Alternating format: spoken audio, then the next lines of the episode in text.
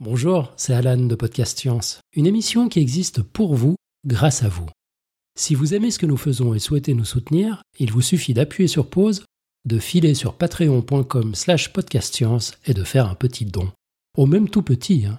Pour même pas le prix d'un café par mois, vous nous aidez à servir la science dans la bonne humeur. Et c'est notre joie. Merci, bon épisode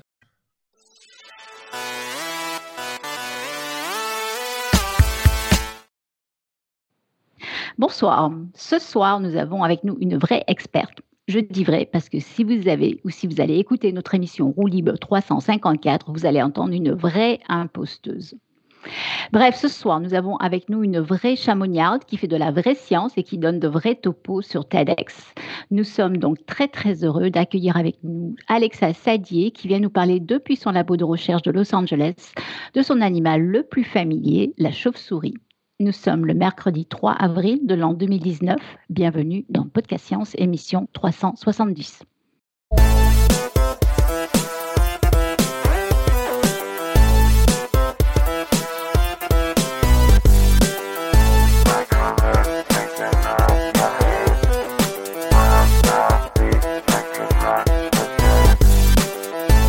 Eh bien, ce soir, j'ai le grand plaisir de présenter cette émission et on va commencer, comme d'habitude, par notre tour de table virtuel qui est bien éparpillé sur la planète.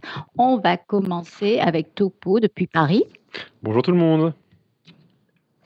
Ensuite, on a Alexa depuis UCLA en Californie. Bonjour. On a Tup à la technique depuis Barcelone. Salut. Et Léa qui va revenir depuis Strasbourg. Et puis moi-même, donc Irène depuis Bastia. Et au sommaire euh, de cette émission, c'est une émission fort classique, néanmoins fort intéressante, avec un interview donc d'Alexa qui va nous parler, euh, entre autres, de sa recherche. C'est un interview qui va être mené par Topo. Et puis on aura ensuite ben, une ou deux annonces, notre citation, le pitch de la semaine prochaine, etc. etc.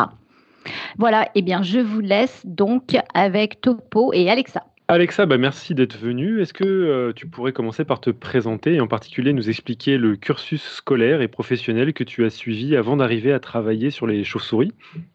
Oui, bien sûr. Bah, merci de m'avoir invité déjà. C'est vraiment un plaisir d'être euh, là aujourd'hui. Euh, alors moi, j'ai un cursus euh, professionnel, enfin scolaire et professionnel qui, peut avoir l'air assez classique. Voilà, bah, je suis allée au lycée, hein, comme, comme beaucoup de gens. Et puis ensuite, comme en terminale, j'avais plutôt des bonnes notes on m'a conseillé d'aller en prépa. Et donc, je suis partie en prépa BCPST parce que j'aimais les SVT en général. On pourra, pourra revenir euh, après sur euh, le, la partie plus chaotique du lycée. Et, euh, et je voulais surtout enseigner à l'époque. Donc, euh, du coup, je me dirigeais uniquement vers les. Il n'y avait que les ENS qui m'intéressaient parce que j'avais un peu le CAPES agrég en ligne de mire, en fait. Et donc, après, je suis Juste rentrée. Pour qu'on pour qu'on sache, parce qu'on on a aussi de, un public francophone qui n'est pas français, BCPST, Ouais. c'est quoi exactement? Alors BCPST, c'est euh, biologie, euh, chimie, physique et sciences de la Terre. Donc c'est une classe prépa euh, qui en fait a un cursus assez généraliste. Donc c'est deux ans de préparation avec des maths, de la bio, de la physique, pour rentrer après dans les grandes écoles. donc il y a un truc très français quand même. Et donc après, je suis rentrée à l'école normale supérieure de Lyon. pour faire donc où j'ai commencé en, en biologie euh, j'ai fait une année de prépa agrég aussi au milieu et euh, après j'ai commencé ma thèse euh, chez Vincent Laudet, toujours dans un labo de l'ENS. Et après ma thèse, je suis partie en postdoc aux États-Unis, donc dans le laboratoire de Karen Sears où je travaille maintenant sur les chauves-souris. Excellent. Et du coup, tu, tu, tu, tu l'as évoqué, tu avais un attrait pour la biologie. Pourquoi avoir choisi du coup la biologie? Alors en fait, c'est là où c'est un peu euh, plus chaotique. Je pense que quand on pose cette question aux gens aux aux US, ils répondent souvent Moi, quand j'étais petit, j'adorais les lucioles, et après, du coup, j'ai voulu bosser sur les lucioles. C'est un peu toute ma vie depuis le départ. Mm. Euh, moi, c'était pas vraiment ça. En fait, Euh, j'adorais quand j'étais gamine les, les sciences naturelles en général et surtout la géologie en fait. Et au départ, et puis je voulais être astronaute. Euh, j'avais vu, euh, ben voilà, euh, j'avais lu Tintin, j'avais vu des, des astronautes et tout ça, et je voulais vraiment aller dans l'espace. Et en fait, Euh, bah, je suis pas très forte en physique, il hein, faut quand même l'avouer. Du coup, c'est vrai que l'astrophysique, je m'étais un peu dit, voilà, je vais pas, je vais pas partir vers là, mais j'étais toujours restée sur euh, l'idée de faire d'aller quand même vers la science.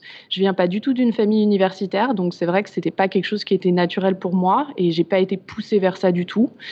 Euh, au lycée, j'avais pas des, enfin, j'étais très bonne en classe jusqu'au collège. Après au lycée, j'étais pas super forte, donc j'étais pas mhm. forcément, voilà, poussée vers ça non plus spécialement.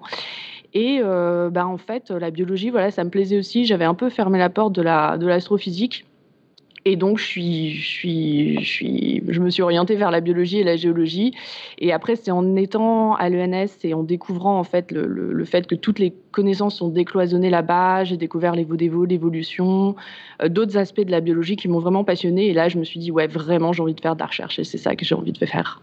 D'accord. Mais avec euh, toujours la possibilité qu'un jour ou l'autre, euh, s'il y a une fusée qui t'emmène dans l'espace, tu y vas, quoi. Alors en fait, là, on pourra en reparler plus tard. Je compte, j'espère pouvoir envoyer des biologies euh, des souris dans l'espace pour faire de la biologie du développement dans l'espace. Donc j'ai jamais, j'ai jamais abandonné l'idée. mais, euh, mais voilà, c'est un truc qui reste. Mais je pense qu'on peut, finalement, on se rend compte qu'il a, y a plusieurs choses auxquelles on peut s'intéresser. Donc euh, voilà, je garde tout ouvert pour l'instant. Très bien. Et donc, tu as évoqué le fait que tu, allais, tu, avais travaillé à, l'ENS, que tu avais fait tes études à l'ENS. C'est quoi les spécificités d'un cursus à, cette école normale supérieure? Tu l'as fait à Lyon, c'est ça hein? À Lyon, c'est ça, ouais. ouais. Euh, ben, en fait, par rapport à, je dirais, c'est comme, euh, c'est comme la fac au niveau des enseignements. Hein. Euh, d'ailleurs, à Lyon, en tout cas, on avait vraiment des échanges assez forts. On avait des profs qui venaient de la fac de Lyon 1, de la fac de sciences à Lyon, et des profs qui étaient à l'ENS. Et puis, en fait, on pouvait enseigner. Moi, après, quand j'étais monitrice, j'enseignais à la fois à l'ENS et, et, à la fac. la différence, évidemment, c'est qu'on rentre après un concours d'entrée ou sur dossier. Et donc, euh, il y a une sélection qui est faite et on n'est que 60. En bio, on n'était que 60 dans, par promo. Donc, c'est des toutes petites promos.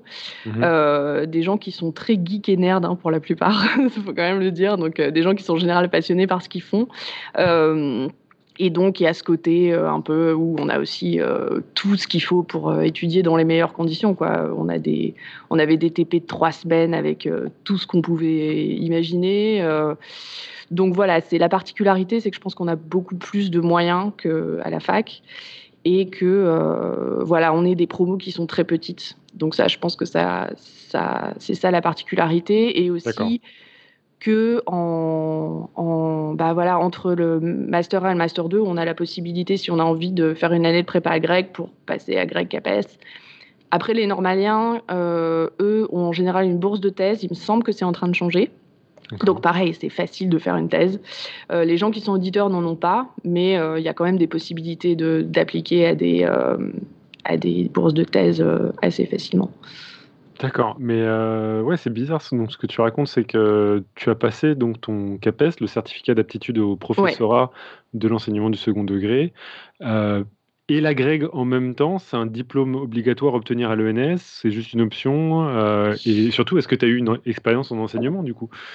Oui, oui. Alors, bah, moi, à la base, euh, je voulais vraiment enseigner. C'est vraiment un truc que j'attendais euh, de faire. Euh, et en fait, donc la prépa, qui est appelée la prépa à Greg, en sciences, c'est pas obligatoire. Il me semble qu'en lettres, c'est différent, donc ce serait nuancé. Après, je, je fais pas de lettres, donc voilà. Mais en lettres, je pense que c'est plus important de le passer.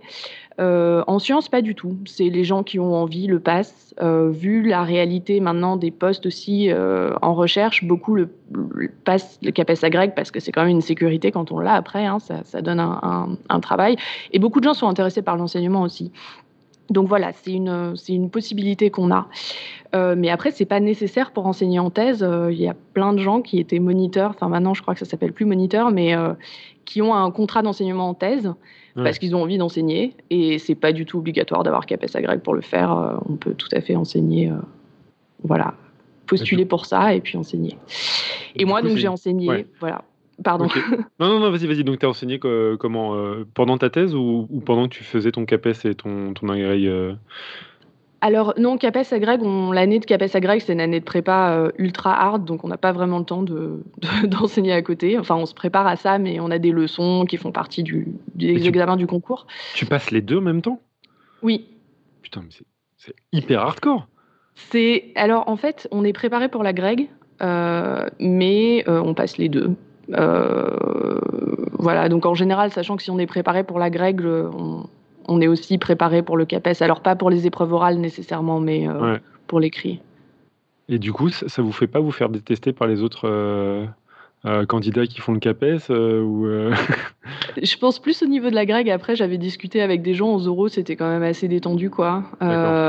c'était quand même assez détendu. Après, bien sûr, je pense que comme pour l'ENS en général, on, a, on a tellement plus de moyens en fait que effectivement les gens sont, sont moins, enfin on, a un avantage clairement, hein, mm. juste parce qu'on est mieux formé, mais euh, enfin pas forcément mieux formé, mais plus de moyens, donc plus de choses. On a une bibliothèque immense, euh, ouverte 24 heures sur 24, enfin bon, ce genre de choses.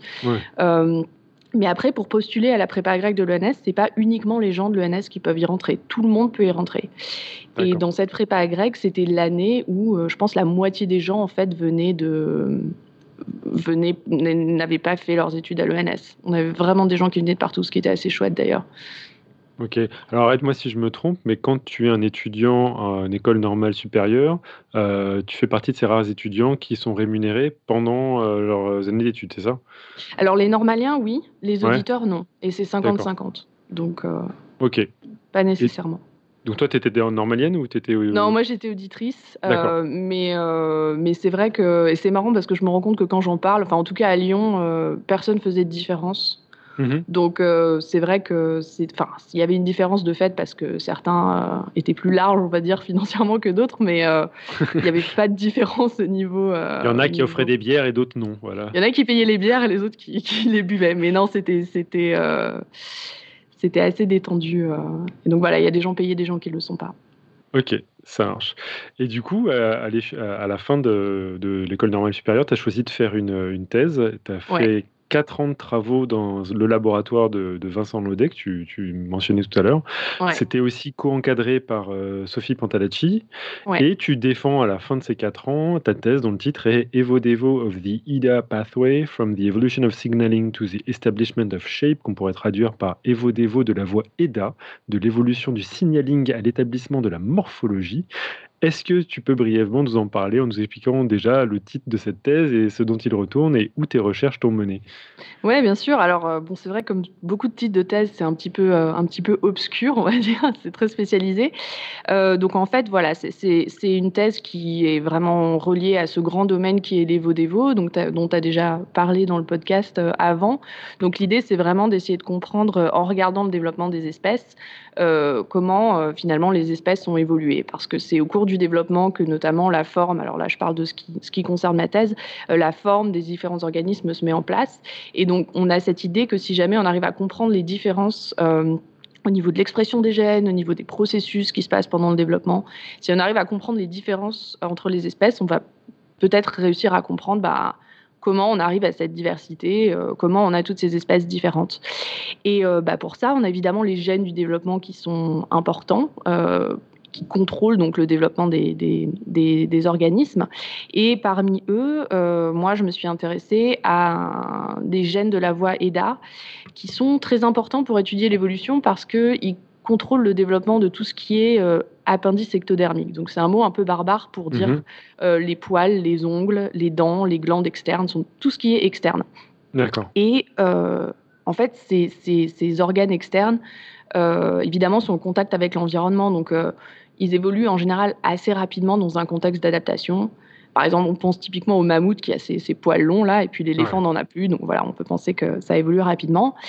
Et donc, dans une partie de ma thèse, j'ai regardé euh, bah, l'expression, euh, enfin, j'ai regardé comment un de ces gènes variait chez les mammifères, parce qu'on a des, variations. Donc, j'ai testé in vitro pour voir quelles pouvaient être les conséquences en fait sur le sur le l'activité de ces gènes-là. Et la on deuxième peut juste euh, rapidement aller sur ce concept-là de in vitro. Donc in vitro, ça veut dire que tu as fait ça dans des tubes, mais qu'est-ce que tu as fait pour regarder dans des tubes l'expression de ce gène-là? Alors en fait, ce que j'ai fait, c'est que j'ai euh, donc j'avais j'ai en gros chez les mammifères, on a deux versions de ce gène, deux isoformes. Donc c'est c'est un peu, je pense, on peut prendre l'analogie des Lego. En fait, on a un gène est, est, fait de différents morceaux et puis on peut les assembler différemment pour faire différentes isoformes. Mhm. Et euh, dans des cellules, j'ai fait exprimer ce gène avec des techniques de biologie moléculaire et j'ai testé son activité en fait. D'accord. Ces euh, cellules, tu peux dire à peu près euh, comment on les collecte, comment on les cultive euh... Ouais, ouais, bien sûr. Donc c'est des cellules. Euh, donc on parle de lignées cellulaires. Donc c'est des mhm. lignées cancéreuses en fait qui sont immortelles et qui sont dans les labos depuis depuis les années 50, je pense, pour celles-là. Pour le coup, c'était des lignées de cellules humaines ou de souris Humaines, ouais. Humaines. Non, non, humaines, ouais, ouais, humaines. Et donc on a des produits. donc on les met dans une boîte de pétri. En fait, elles se divisent euh, indéfiniment. Euh, en mhm. pratique, pas indéfiniment, mais euh, très longtemps en tout cas. Mhm. Et donc, on peut les utiliser pour tester l'activité des gènes. Parce que comme c'est une cellule qui a ses propres gènes, et eh ben, elle va exprimer ses propres gènes. Et puis, et puis comme c'est un être vivant, en fait. Donc, enfin, je sais pas si on peut parler d'être vivant, mais en tout cas, une cellule vivante. Et donc, ouais, mhm. ouais. Et donc, on va pouvoir tester l'activité des gènes dedans. D'accord. Et du coup, donc là, dans, cette partie in vitro, euh, ce gène EDA, c'est parce que vous saviez qu'il avait un rôle intéressant que tu t'es mis à chercher euh, son expression dans ces cultures de cellules ou, euh, ou est-ce que c'était autre chose qui vous motivait à regarder ce gène en particulier? Alors, c'était parce que donc on, on, savait que on savait donc que la voie EDA était importante pour l'évolution et en fait on s'est rendu compte uh-huh. que chez les mammifères un des gènes de cette voie, donc là c'était euh, EDARAD, euh, existait sous deux isoformes. Et en fait, on a vu qu'une des isoformes était perdue chez certains mammifères. Ah, donc on s'est dit, si elle est perdue, peut-être que ça a des conséquences sur la morphologie et peut-être que ça peut nous aider à comprendre comment en fait une voie développementale peut évoluer avec des différences. D'accord. Et ce qu'on ne savait pas, c'était si ces deux isoformes avaient des fonctions différentes, en fait. On n'en avait absolument aucune idée, donc on s'est dit un bon moyen d'essayer de comprendre quel pouvait être euh, l'impact, en fait, d'avoir une isoforme ou l'autre ou les deux, c'est mhm. de tester en cellule pour voir ce qu'elles font. D'accord, ok. Donc c'est ça qui nous a motivés. Qu'est-ce qui t'a, où est-ce que ça t'a mené cette Et du coup, et du coup, bon, c'était un peu le, caractéristique du projet de thèse avec plein de, trucs qui marchent pas. Euh, bon, en fait, on a on a pu montrer que les deux isoformes avaient des activités différentes et permettaient de moduler en fait le le, enfin, l'activité de, de, cette voie génétique, en fait. Mhm. Et euh, on n'a pas mis en évidence de différences euh, fonctionnelles, euh, de différences de fonction chez les, chez les animaux. Enfin, on n'a rien testé chez l'animal, en fait, à part chez le, le, poisson. Mais on a pu quand même montrer qu'on avait des différences qu'on avait des différences voilà, d'activité de la voie. Donc ça, c'est resté assez spéculatif en disant que ça avait sûrement joué un rôle pour l'évolution des espèces. D'accord. Ok. Donc bon, on, va dire que ça, a mené à quelque chose qui permet d'avoir des perspectives de travail, mais pas encore justement un. voilà. Oui, oui, non, effectivement. Donc ça, ça a rien donné sur la. Enfin, si ça a apporté plus d'informations sur comment cette voie évolue chez différentes espèces, ça montre aussi aussi l'importance qui était quelque chose qui n'était pas très connu à l'époque, l'importance des isoformes en mhm. fait, d'avoir plusieurs isoformes, parce que ça c'était euh, avoir plusieurs isoformes, c'est quelque chose qui est assez récent finalement, qu'on arrive à savoir que tous les gènes ont des isoformes, etc. Mais souvent, on ne sait pas à quoi elles servent. Et donc, on a quand même une étude qui a permis de montrer que elles peuvent avoir des différences subtiles qui sont là. Et donc, il y a forcément une conséquence à ça. Et on a pu montrer qu'il y avait une conséquence. Donc, c'était quand même. Euh, alors pour clarifier, euh, justement, on aime bien parfois dans Podcast Science se faire une sorte de résumé de, ce qu'on peut comprendre. Tu as fait une évocation euh, de, une métaphore pour pouvoir expliquer ce que c'était que les isoformes, en parlant notamment euh, que ça ça ressemblait à des pièces de Lego, c'est-à-dire qu'un gène est composé de différentes pièces. Et les isoformes, c'est un choix d'organisation de ces pièces. Mais euh, maintenant, allons un tout petit peu plus concrètement. J'imagine que donc ce, gène-là, il est transcrit en ARN messager, cette fameuse molécule qui va euh, sortir du noyau pour être traduit en protéines. Euh, est-ce que tu peux dire exactement ce que c'est qu'un isoforme avec concrètement l'aspect que ça a en, en termes d'ARN Oui, bien sûr. Alors du coup, c'est là, alors pour Edarad en, particulier, en fait, c'était la partie, le premier exon, donc la première brique qui changeait. Mhm. Euh, et on avait donc deux, donc on a le gène au départ qui est exprimé sous deux ARN différents, qui diffèrent en fait par la première, le premier exon, la première brique. D'accord. Donc voilà. Donc la même molécule d'ADN que nous, si on la voyait, on, la, on, la, qualifierait d'Edarad. En fait, elle est lue dans le contexte cellulaire et elle donne deux ARN messagers différents. Voilà, exactement. Ok. Bon, bah écoute, euh, c'est cool si on arrive quand même déjà à savoir que ça, ça a un impact euh, justement sur la physiologie et probablement sur, euh, sur l'évolution. Mais maintenant, je vais un peu revenir sur, sur ta vie justement de thésarde. Si tu devais te donner un conseil du futur à la jeune Alexa Sadier qui commence sa thèse, qu'est-ce que tu te dirais justement pour, je sais pas, te donner courage ou te, quel conseil tu te donnerais Ouais, alors je pense que c'est une super, euh, super bonne question et je pense que surtout en sciences, euh, moi je me donnerais d'avoir plus confiance en moi. Parce que je pense que enfin, le, cursus académique en lui-même et la thèse en particulier fait qu'on se compare beaucoup aux autres. Et quand on débarque en thèse, ben, on se retrouve avec d'autres thésards qui ont trois ans de plus ou deux ans de plus, des post-docs. Et c'est assez facile, je trouve, de se dire euh, Ah, je sais rien, mais je suis nul, je sais pas faire ça. Euh. Et je pense que si on n'a pas quelqu'un qui dit mais c'est normal en fait quand tu arrives ma chef euh, aux US elle fait ça beaucoup maintenant avec les thésards et je trouve que c'est bien de dire c'est tout à fait normal si tu voilà si as l'impression d'être vraiment derrière si tu sais rien encore c'est voilà tu vas apprendre et ça va venir petit à petit et il faut, faut garder confiance je pense que c'est un sentiment qu'on garde un peu toute sa vie après, parce que la recherche, on, est sans arrêt euh, soumis à l'échec et aux papiers mmh. qui sont rejetés et tout ça.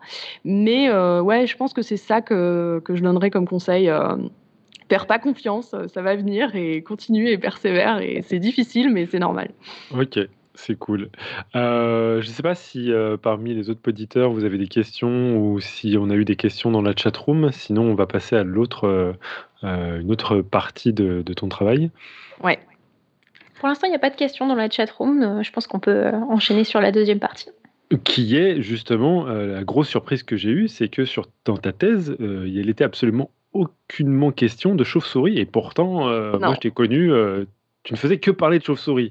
Donc, en gros, tu travailles sur les chauves-souris depuis ton post-doc, donc ton après-thèse. Voilà. Euh, est-ce que c'était, euh, est-ce qu'il s'agissait de ta première rencontre avec ces mammifères volants?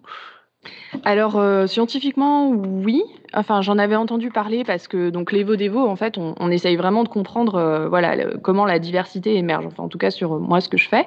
Mhm. et donc les chauves-souris elles sont extrêmement diverses euh, au niveau morphologique au niveau de, même de, des organes qu'elles ont etc donc c'est un modèle qui est super intéressant.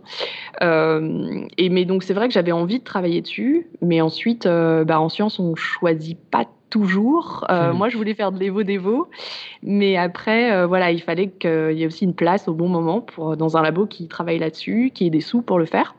Donc euh, là, j'ai eu de la chance de ce point de vue-là d'arriver dans ce labo où il y avait un projet financé dessus et donc où j'ai pu commencer directement. Mais du coup, arrête-moi parce que tu parais quand même complètement passionné par les chauves-souris. Ça, c'est arrivé avec ton postdoc ou il y avait quand même quelque chose avant euh, j'aimais bien, euh, non, j'aimais bien les chauves-souris, quoi. Mais c'est vrai que après, il y a beaucoup de choses qui m'intéressent aussi, donc c'est vrai que c'était une chose parmi pas mal de choses qui m'intéressaient, euh, mais j'étais pas forcément euh, focus là-dessus à fond, quoi. Et après, c'est vrai que de les découvrir, surtout en terrain, et enfin découvrir voilà leur biologie plus en détail. Enfin, tout ce qu'il y a autour, ouais, ouais, ça m'a vraiment, ça m'a vraiment. Mais tu t'y connaissais pas. Oui, j'imagine, mais tu, ne t'y connaissais pas particulièrement avant de, rentrer dans ce laboratoire, ça ou... Euh? Non, j'avais pas de, bah, je savais, euh, je connais, enfin, je m'étais intéressée à la question, mais je n'étais pas experte du tout sur le sujet, non.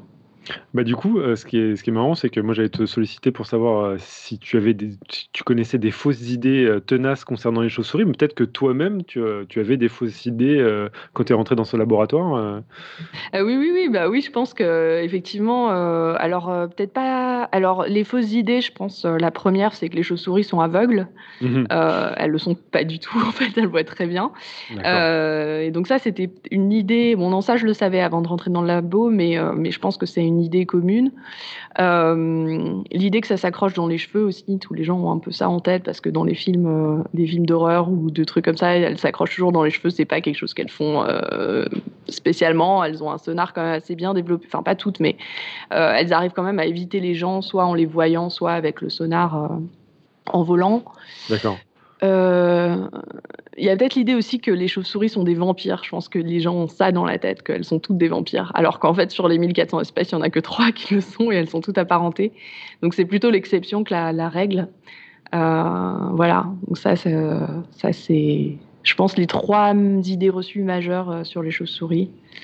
aussi qu'elles ont plein de, maladies aussi. Bon, elles en ont, mais finalement pas tellement plus que d'autres animaux.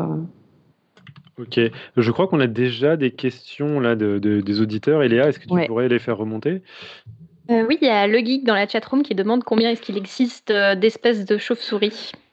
Ouais, alors là, le dernier comptage, il me semble, donc j'étais à une conférence en octobre, a dit 1400 et quelques.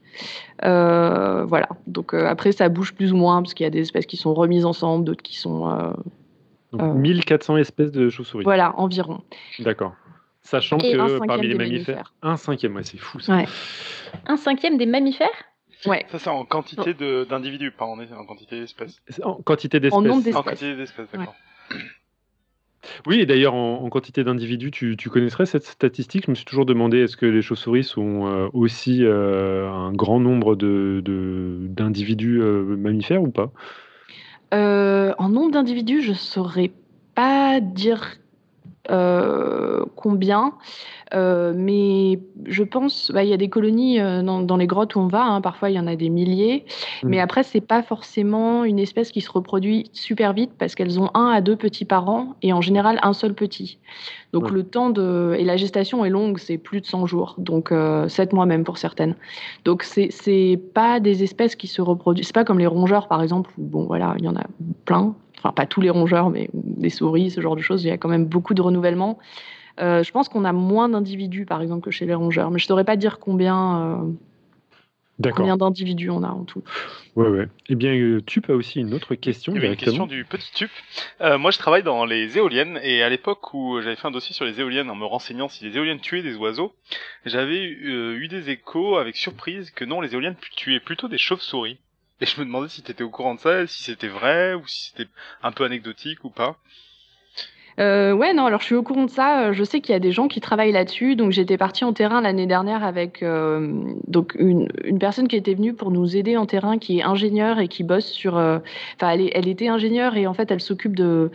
avant, quand il y a quelque chose qui se construit, elle s'occupe d'identifier la wildlife. Donc voilà, d'essayer de comprendre quand on construit quelque chose à un endroit, est-ce que ça va avoir un impact sur la faune?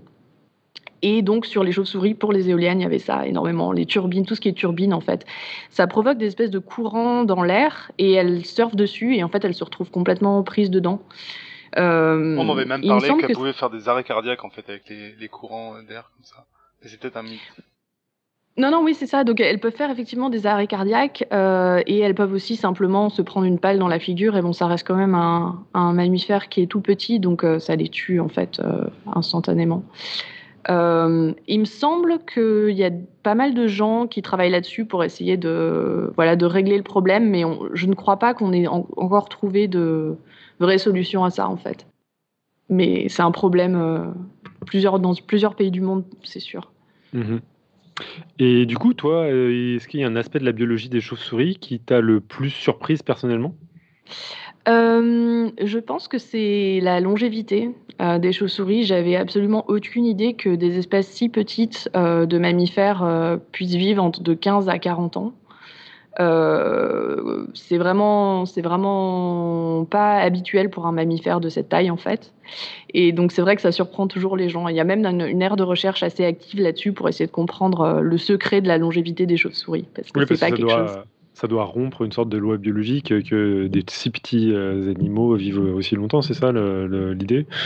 Ouais, voilà, c'est exactement ça. C'est mm. vraiment pas quelque chose de classique. Donc il y a beaucoup de recherches actives là-dessus en ce moment. Donc 20 à 40 ans, c'est ça que tu disais? Euh, certaines espèces, il me semble que c'est 15 et certaines sont, sont, ont été, ça a été démontré qu'elles pouvaient vivre jusqu'à 40 ans. En laboratoire, 40 ans, c'est sûr. Euh, et après, dans les, enfin, il me semble que c'est un peu, il y a des gens qui, qui débattent un peu là-dessus, évidemment dans le milieu naturel, mais, euh, mais ouais, ouais, elles peuvent vivre vraiment vieilles. Donc en laboratoire, ça veut dire que toi, tu as déjà vu des élevages de chauves-souris en laboratoire? Alors, on en a euh, ici à UCLA, alors pas à mon labo, mais il y en a. Et oui, il y a des labos qui ont des colonies euh, de chauves-souris. Euh, alors en général des frugivores, parce qu'évidemment c'est plus facile de les nourrir que des insectivores, parce que lâcher des moustiques euh, dans une salle, c'est pas forcément ce qui est le plus pratique. Mais mais mais oui, il y a des colonies. Après, suivant les espèces, elles se reproduisent pas forcément toujours très bien et elles supportent pas toujours très bien la captivité. Mais il y en a qui le supportent très bien. Dis-moi que les salles d'élevage s'appellent les Batcaves. Alors ouais, il y en a qui s'appellent les Batcaves. Il y a même des labos qui s'appellent les Batcaves. J'ai une de mes collaboratrices à Seattle, son labo s'appelle euh, The Batcave. D'accord, euh, j'ai hâte de voir aussi la Batmobile. On en parlera plus tard. Euh, il y a une question de Vincent qui dit qu'il a entendu que certaines espèces en France étaient menacées à cause de l'urbanisation, manque de place pour les colonies, éclairage nocturne les dérangeant. Est-ce que c'est vrai? Ce que tu en as entendu parler? Ah Oui, oui, c'est vrai. Ouais, euh, bah ça, le, notamment les lumières, il y, a beaucoup de, il y a des études qui ont été faites et qui ont montré qu'elles sont moins affectées par la lumière rouge. Euh, donc notamment, il y a des plans qui voudraient mettre euh, l'éclairage nocturne plutôt dans le rouge vers les forêts, ce genre de choses, pour limiter l'impact sur la faune euh, et sur les chauves-souris évidemment en particulier. et oui, ensuite l'urbanisation, bah, on a une destruction des habitats naturels comme pour d'autres espèces. Mais euh, je pense que les chauves-souris, après, elles arrivent quand même euh, souvent en ville à se mettre quand même dans des bâtiments, etc. Donc c'est un problème. Mais on se rend compte qu'en fait, elles, investissent souvent des, maisons ou des, des, endroits un petit peu chauds et au soleil. Euh, elles aiment bien, elles aiment bien s'y mettre. Près d'un quart des espèces, enfin presque un cinquième des espèces de mammifères sont des chauves-souris. Et toi, on imagine qu'en recherche, il y a plein d'hypothèses euh, pour expliquer le succès et cette diversité évolutive. Euh, quelles sont à l'heure actuelle les explications qui te semblent le plus tenir la route à ce propos? Eh ben, alors effectivement, une des hypothèses principales, c'est que euh, c'est le seul mammifère qui a le, alors en anglais, c'est powered flight, du coup, c'est le vol euh, euh, actif. Je pense que c'est comme ça qu'on peut traduire ça. Euh, donc c'est une, une, une des, seules espèces qui a ça. Et du coup, on pense que ça leur a permis en fait de coloniser cette niche écologique qui est le vol la nuit, qui était assez vacante finalement et qui a permis en fait l'idée en fait une des idées de, de, de, ces théories en, en éco évo je dirais c'est que quand on colonise une niche qui est vacante, on va avoir de la place pour se diversifier, très grossièrement. Hein. Et donc, euh, c'est une des hypothèses principales euh, pour expliquer le succès évolutif des chauves-souris avec euh, ce grand nombre d'espèces, c'est qu'elles ont colonisé une niche qui était vacante et que du coup, mhm. on, a, eu une diversification d'espèces. tu as parlé de l'éco-évo-dévo. Qu'est-ce que c'est -ce que exactement? Alors, euh, donc, l'évo-dévo, c'est la, donc, la biologie évolutive du développement. Et de plus en plus, en fait, maintenant, on rajoute le terme éco devant, euh, parce qu'on s'est rendu compte que c'était compliqué d'étudier euh, l'évolution des espèces et l'évolution et le développement en laissant de côté l'écologie, surtout quand on travaille sur des, des, animaux super divers. Et donc, de plus en plus, dans les conférences d'évo-dévo, maintenant, on parle d'éco-évo-dévo. Pour rajouter cette composante écologie qui semble mmh. vraiment importante pour expliquer ce qui se passe d'un point de vue évolutif. Ça marche. Et du coup, euh, depuis que tu travailles sur les chauves-souris, est-ce que tu as une espèce de chauve-souris favorite?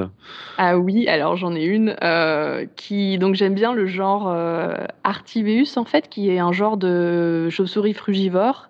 Et il y en a une qu'on appelle AJ pour Artibeus jamaicensis, donc c'est le nom latin, qui est la, la la chauve-souris de Jamaïque commune, on va dire. Mhm. Euh, et je l'aime bien parce qu'elle a, quand on va sur le terrain, on voit leur petite personnalité. Toutes les espèces ont des, des, bah, des comportements différents. En fait, on fait un peu d'anthropomorphisme à chaque fois. Hein. C'est pas forcément bien, mais euh, et euh, et ouais, celle-là, ben, c'est, j'aime bien sa façon de, d'interagir. C'est, toujours rigolo. Donc ça, c'est vraiment ma préférée.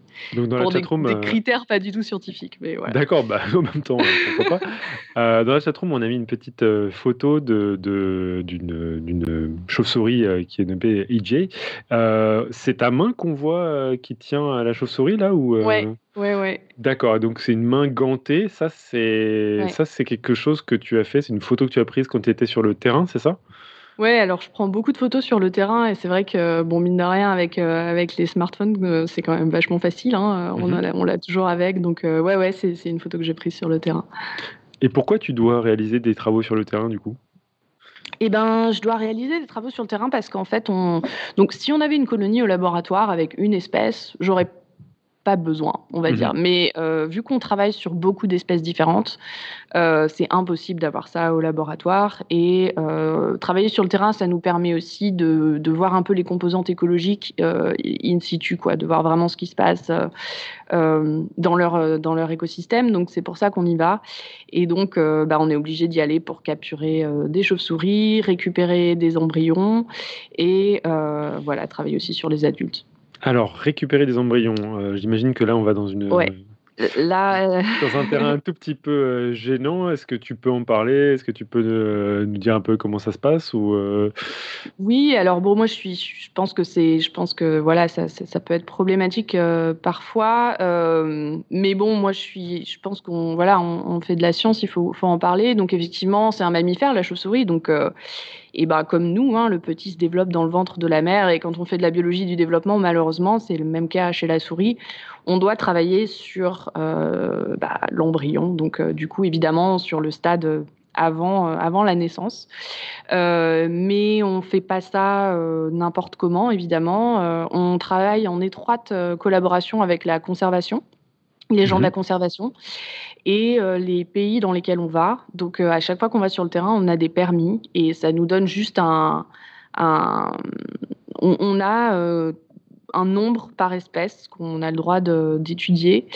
Et on essaye aussi, alors moi je travaille sur, on, pourra en parler plus tard sur, sur, mes sujets de recherche dans mon labo, mais je suis pas la seule à travailler sur les chauves-souris et donc chaque embryon qu'on récupère, il est utilisé par euh, trois personnes. quoi. D'accord, dans ton laboratoire euh, en, particulier?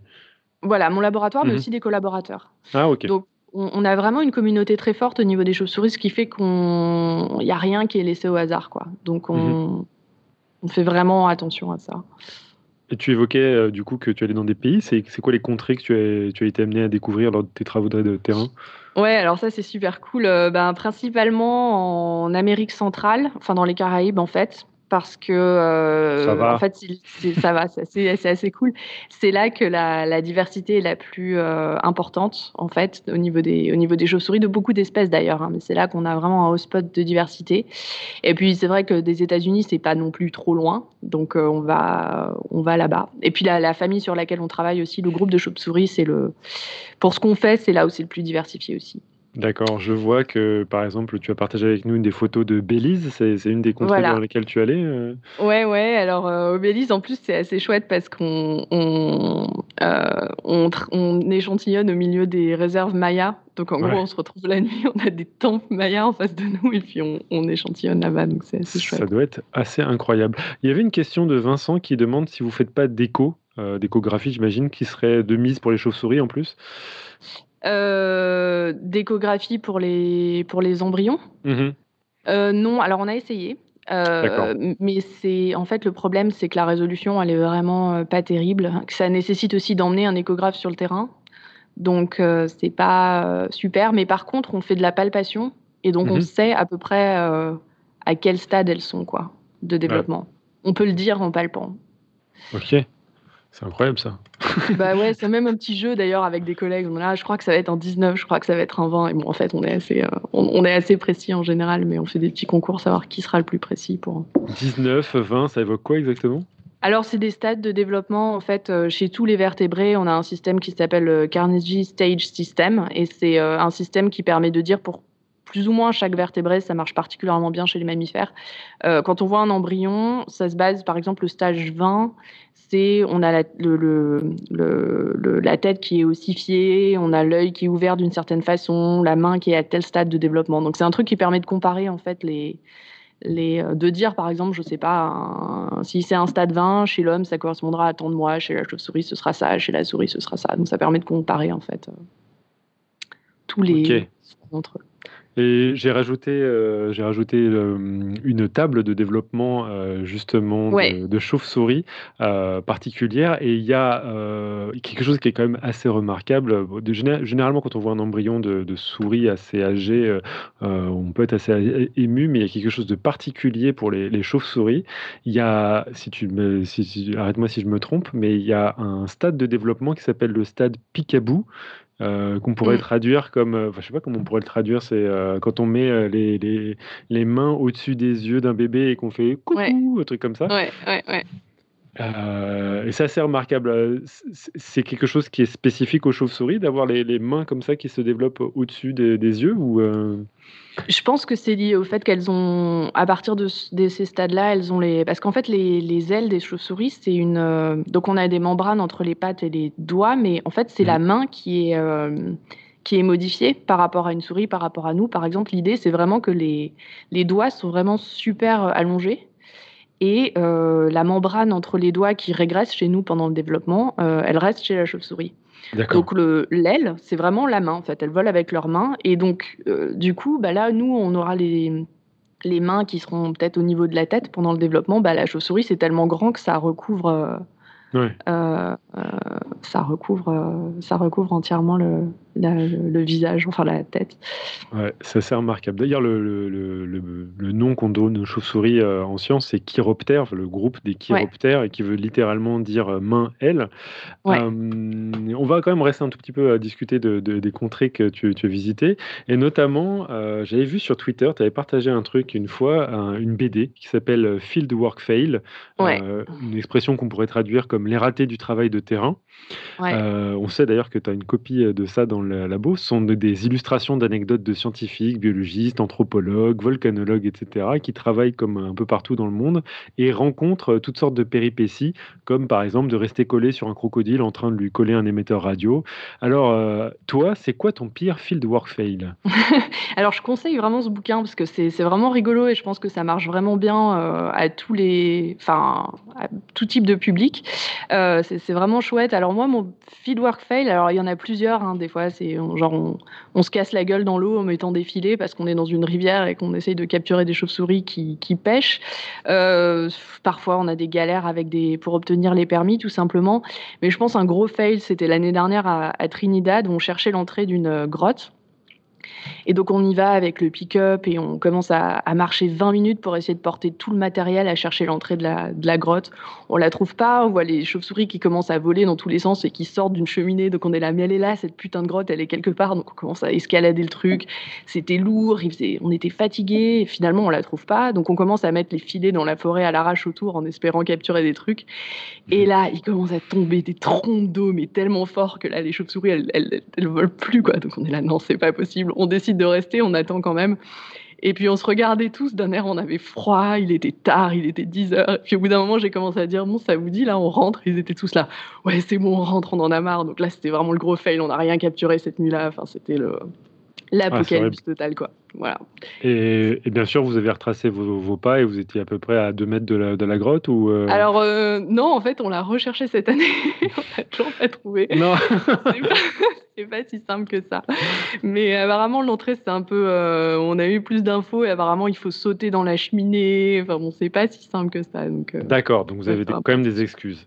À, moins que ce soit les locaux qui se foutent de votre gueule. Hein, euh. Ouais, c'est possible aussi, euh, des fois. D'accord.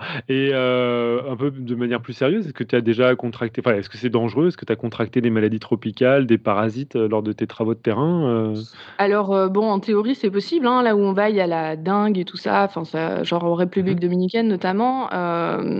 mais mm, non, je pense que moi, non. J'ai un collègue dans une grotte qui a eu ce, champignon là qui fait des nodules dans les poumons.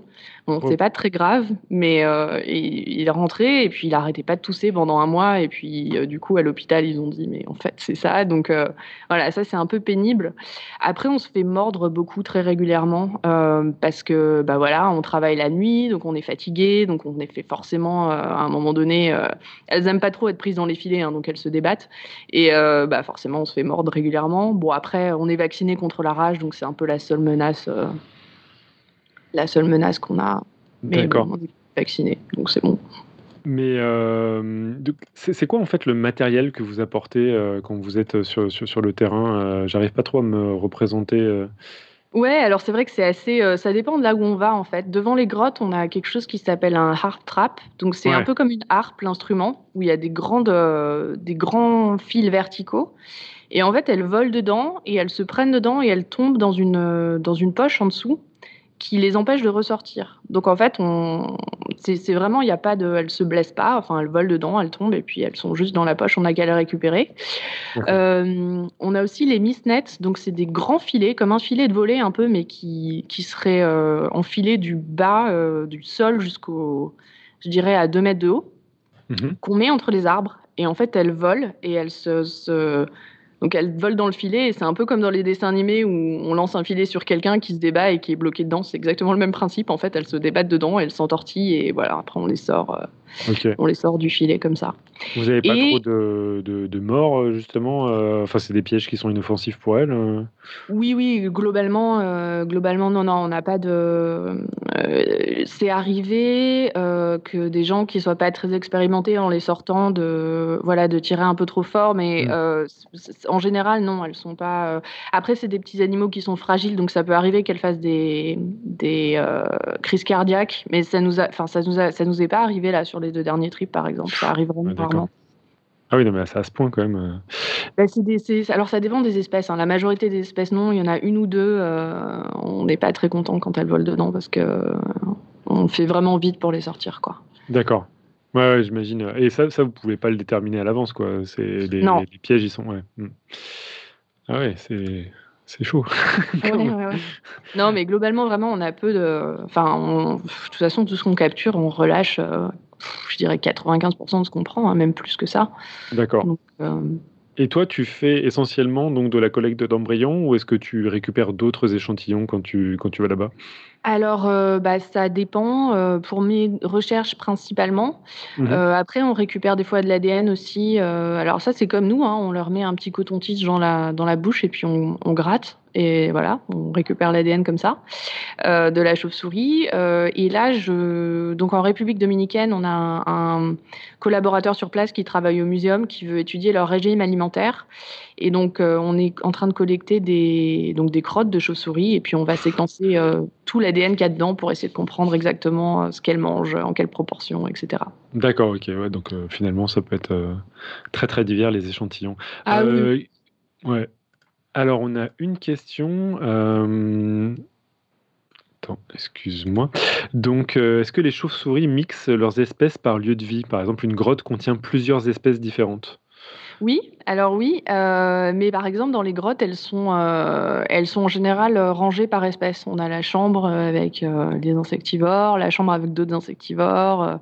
donc du coup, elles elles se mélangent pas nécessairement au même endroit dans la grotte, mais elles sont dans la même grotte.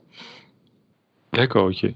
Eh ben, fantastique. Donc ça, c'était une question de, Vincent. Eh ben, écoute, euh, avant de rentrer dans le, vif du sujet, euh, je te propose de faire une petite pause musicale. Euh, c'est quelque chose qui m'a été inspiré encore une fois de ton Twitter. Tu avais posté il y a longtemps une, une vidéo de Acapella Science dans laquelle il y avait la chanson Evo Devo. Et ben, pour nous permettre de faire une petite pause, on va diffuser ce morceau. Si tu le veux bien, tu peux.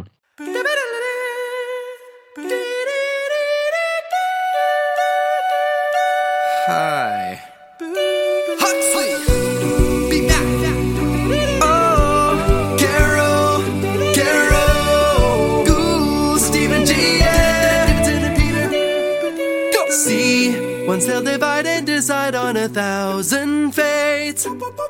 Did you ever figure how they know? Be back. We are built of modules combined in a planned out way. Each new piece must be told where to go. Oh, now there's a science helping us to understand how our cells encode this architectural plan, signaling each other with genetic tools. Oh, oh yeah, wow. Phenotype the interface for mouse and man, genotype the files and the subprograms. What then are the switches, circuit boards, and boot code? Evo diva. Looking at the logic in the ways that we grow. Every gene directed by a signal key code. Proteins that can activate, enhance, or veto. Evo diva. The signals are controlled by other genes that signal. Calculating in a network labyrinth, though. Where the heart and liver and the hands and feet go. Signal, signal, signal. Signal, signal. Signal mapping tells each region what it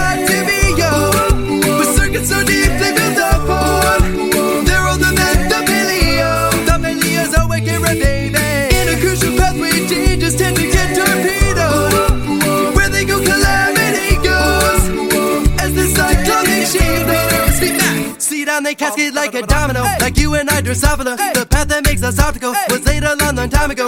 Back before we blew up the Cambrian like a bomb bomb. Now my eye protein can make you see out of your bomb bomb. And hedgehog and its relatives like Indian and Sonic. Set up, set up in a gradient on segments embryonic.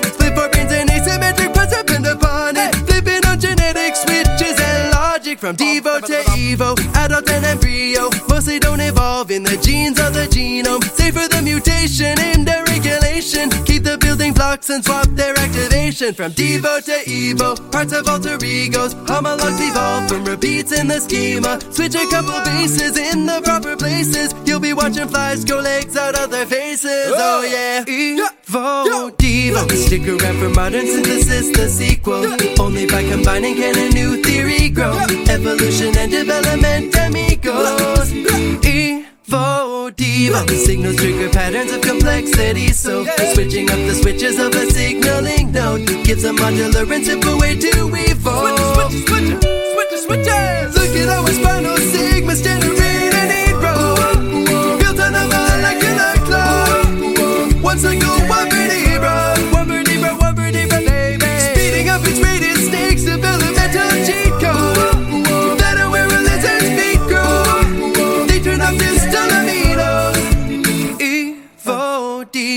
This is how we go from single cells to people.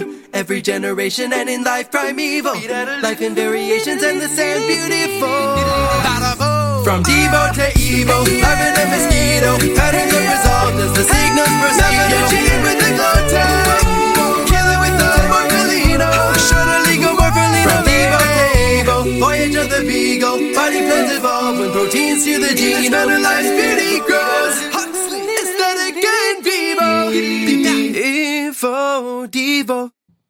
Nickel, propre, incroyable, superbe. On va parler donc d'Evo Devo.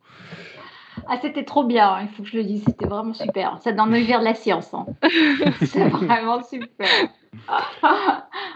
Donc sur le sujet de l'Evo Divo, en plus des chansons d'Acapella Science de Tim Blay, on peut renvoyer nos auditeurs les plus curieux à deux émissions déjà réalisées sur le sujet, l'émission 299 et 305 avec votre fidèle serviteur et Patrick Laurenti pour la première émission. Mais on va essayer d'en parler euh, avec toi maintenant, et notamment des adaptations sensorielles chez les mammifères en utilisant du coup les chauves-souris d'Amérique centrale comme modèle. C'est c'est bien ça ton, ton, ton Ouais. boulot? Ouais. Alors pourquoi utiliser les chauves-souris Euh, En gros, pourquoi ça présente un intérêt pour répondre à, tes questions spécifiques sur les adaptations sensorielles? Alors en fait, il y a deux. Donc déjà la diversité d'espèces qu'on a, parce que ça permet de sur un. En fait, en Evo-Devo, si on veut comprendre comment les espèces évoluent dans leur ensemble, on peut pas tout étudier à la fois parce que on aurait trop, on aurait trop de choses à, à regarder. Donc du coup, on se concentre en général sur un organe en particulier ou sur euh, un groupe d'espèces en particulier. Et comme chez les chauves-souris, on a cette diversité, bon bah déjà c'est bien. Et ensuite, euh, bah, les adaptations sensorielles, parce que euh, déjà, au niveau des mammifères et des vertébrés en, général, même des animaux en général, on peut le dire, avoir une nouvelle adaptation sensorielle, euh, c'est supposé aider, enfin, avoir un rôle dans la diversification. Il y a un exemple, chez, notamment chez les primates, qui est pas mal, c'est que si on l'acquisition de nouvelles longueurs d'onde, pour de voir différentes couleurs, par exemple, Mhm. ça a pu aider euh, à la diversification parce que dans ce cas-là, ils sont capables de voir euh, de nouvelles, de, de distinguer des fruits, par exemple, sur le feuillage. Et donc ça, c'est un, un- un exemple qui est assez classique. Et donc du coup, ça a pu contribuer à la diversification. Donc c'est rarement aussi euh, on-off et aussi direct. hein. Arrête-moi, mais sur les primates, c'est un peu une réacquisition de, de, de cette captation des longueurs d'onde par rapport à un ancêtre plutôt qu'une une vraie, euh, enfin, une vraie acquisition des. Oui, alors euh, euh, pour cette espèce-là en particulier, il faudrait vérifier exactement euh, le, le- le gène, si c'est exactement la même longueur d'onde, parce que ça évolue très très vite les, les, les gènes Mhm. des, des couleurs, les opsines. Ouais. Euh, mais oui, en fait, on se rend compte que les opsines, la vision des couleurs, en fait, elle varie énormément au cours de l'évolution. On a des espèces qui voient deux couleurs, une, trois euh, pour les mammifères, et euh, même chez les oiseaux, il y en a quatre. Et en fait, si on sort même des vertébrés, il y en a. euh, on a des espèces qui en voient 10, quoi. Donc, Ouais, euh, ouais, c'est- 12 c'est- même chez la Ça varie euh, vachement. Chez, chez la menthe crevette, là, il y a la fameuse menthe crevette avec 12, euh, 12 opsines Ouais. différentes. Et bah, du coup, le mot est lâché. Qu'est-ce que c'est qu'une opsine Qu'est-ce que c'est qu'une opsine bah, En fait, l'opsine, c'est le, c'est le, c'est le pigment qu'on. Donc, ça, ça fait partie des. des du, en gros, les, donc il y a les opsines jeans et Mhm. il y en a qui parlent d'opsine pour le pigment aussi. Donc, en gros, on a un, des photorécepteurs qui s'appellent les cônes qui permettent de, bah, de distinguer les couleurs. Et à l'intérieur, on a le gène euh, d'une opsine qui va être euh, exprimée et qui va être la protéine qui va permettre de détecter une certaine longueur d'onde. Sachant que la longueur d'onde qui va être détectée dépend de la séquence de la protéine et donc de la séquence du gène. D'accord, ok. Euh, quand tu parles de longueur d'onde, c'est quelque chose de ultra spécifique ou c'est plutôt un spectre de longueur d'onde euh, Alors c'est plutôt c'est plutôt un spectre, c'est un pic en fait. hein, Mhm. euh, C'est-à-dire que elle va, en gros, bah, nous par exemple, chez l'homme, on a trois opsines pour voir les couleurs, quelque chose, une opsine dans le bleu, une opsine dans le vert, une opsine dans le rouge. Mhm. Et évidemment, on voit plus de couleurs que rouge, vert, bleu, hein, et donc parce qu'on a des spectres qui se recourent, donc on a un pic qui s'appelle un pic d'absorption à la longueur d'onde considérée, et ensuite évidemment c'est un pic, donc on va distinguer, on va avoir un pic d'énergie ici, mais en fait c'est un, une courbe cloche quoi, donc c'est un peu plus large que ça. Ok, est-ce que tu saurais à peu près expliquer comment justement au niveau de la protéine, euh, la, la- la- lumière a interagi pour avoir euh, euh, justement une fonction après une fonction après, ouais, bah en fait, on, on a, bon, c'est un peu, un peu compliqué. En fait, ça dépend aussi de la structure euh, du photorécepteur en lui-même, donc de la cellule qui contient les opsines, euh, qui a une organisation assez particulière, ce qui fait que quand la lumière va le toucher, ça va faire toute une série de réactions en chaîne, en fait, de transfert d'énergie, qui Mhm. vont aboutir en fait à un signal sur le nerf optique. Euh, et après, il y a des choses qui sont assez mal comprises sur euh, comment notamment les différentes les différents photorécepteurs vont interagir entre eux. Ça va dépendre de la quantité de lumière, ça va dépendre de l'intensité de la lumière. Euh, mais coder exactement l'intensité de la couleur, etc., c'est- des choses qui sont... Tous les réseaux de, de cellules et de neurones qu'il y a derrière sont pas forcément ultra bien compris. D'accord, ok. Euh, du coup, toi, tu travailles sur ces gènes-là, sur donc ces pigments-là qui sont accumulés dans les, les cellules cônes euh, Ouais. chez les chauves-souris. Pourquoi Ouais. tu t'intéresses à ça au cours du développement plutôt qu'à un autre moment de, de la vie de- des chauves-souris? Alors en fait, on, on a aussi travaillé chez, chez l'adulte euh, au départ euh, Mhm. parce que ce qu'on savait. Donc on- l'idée au départ, c'était voilà, c'était essayer de, de comprendre. Donc un des un des volets du projet, c'était la vision. Et à la base, on s'est dit, on a, on doit comprendre d'abord ce qu'elle voit vraiment Ouais. parce qu'on on sait pas, on ne savait pas ça. En fait, on avait avant notre étude. Et bon là, en fait, en même temps que nous, il y a quatre papiers qui sont sortis en même temps. Donc maintenant, il y a un gros échantillon. Mhm. On savait ça pour, on va dire, une dizaine d'espèces. Et c'est tout. D'accord. Donc on était là, en fait peut-être on ne sait pas du tout ce qu'elle voit. Donc euh, euh, nous ce qu'on a fait c'est qu'on a regardé euh, près de 60 espèces de, Mhm. de chauves-souris et essayé de voir euh, quel était l'état de, de leur vision des couleurs quoi. Et on s'est rendu compte que euh, donc elles voyaient, elles avaient soit deux, soit une opsine pour voir euh, les couleurs qui étaient UV ou Ah ouais. vert. Ouais, ouais, D'accord. ouais. Donc elle voit en vert UV, ça doit faire une drôle de En vision vert ça. UV. Bah, c'est, c'est en fait, euh, il y a beaucoup de mammifères euh, nocturnes en fait qui voient plutôt, qui ont l'opsine bleue qui est shiftée vers l'UV en fait. Euh, et on pense que ça, parce que notamment au crépuscule et, euh, et euh, à l'aube, euh, on pense qu'il y a pas mal de ces longueurs d'onde qui sont importantes à ce moment-là. Il peut aussi y avoir ensuite de la sélection sexuelle ou, si elles ont des patterns sur le corps, euh, voilà, qui- ou, Ah pour distinguer des fruits.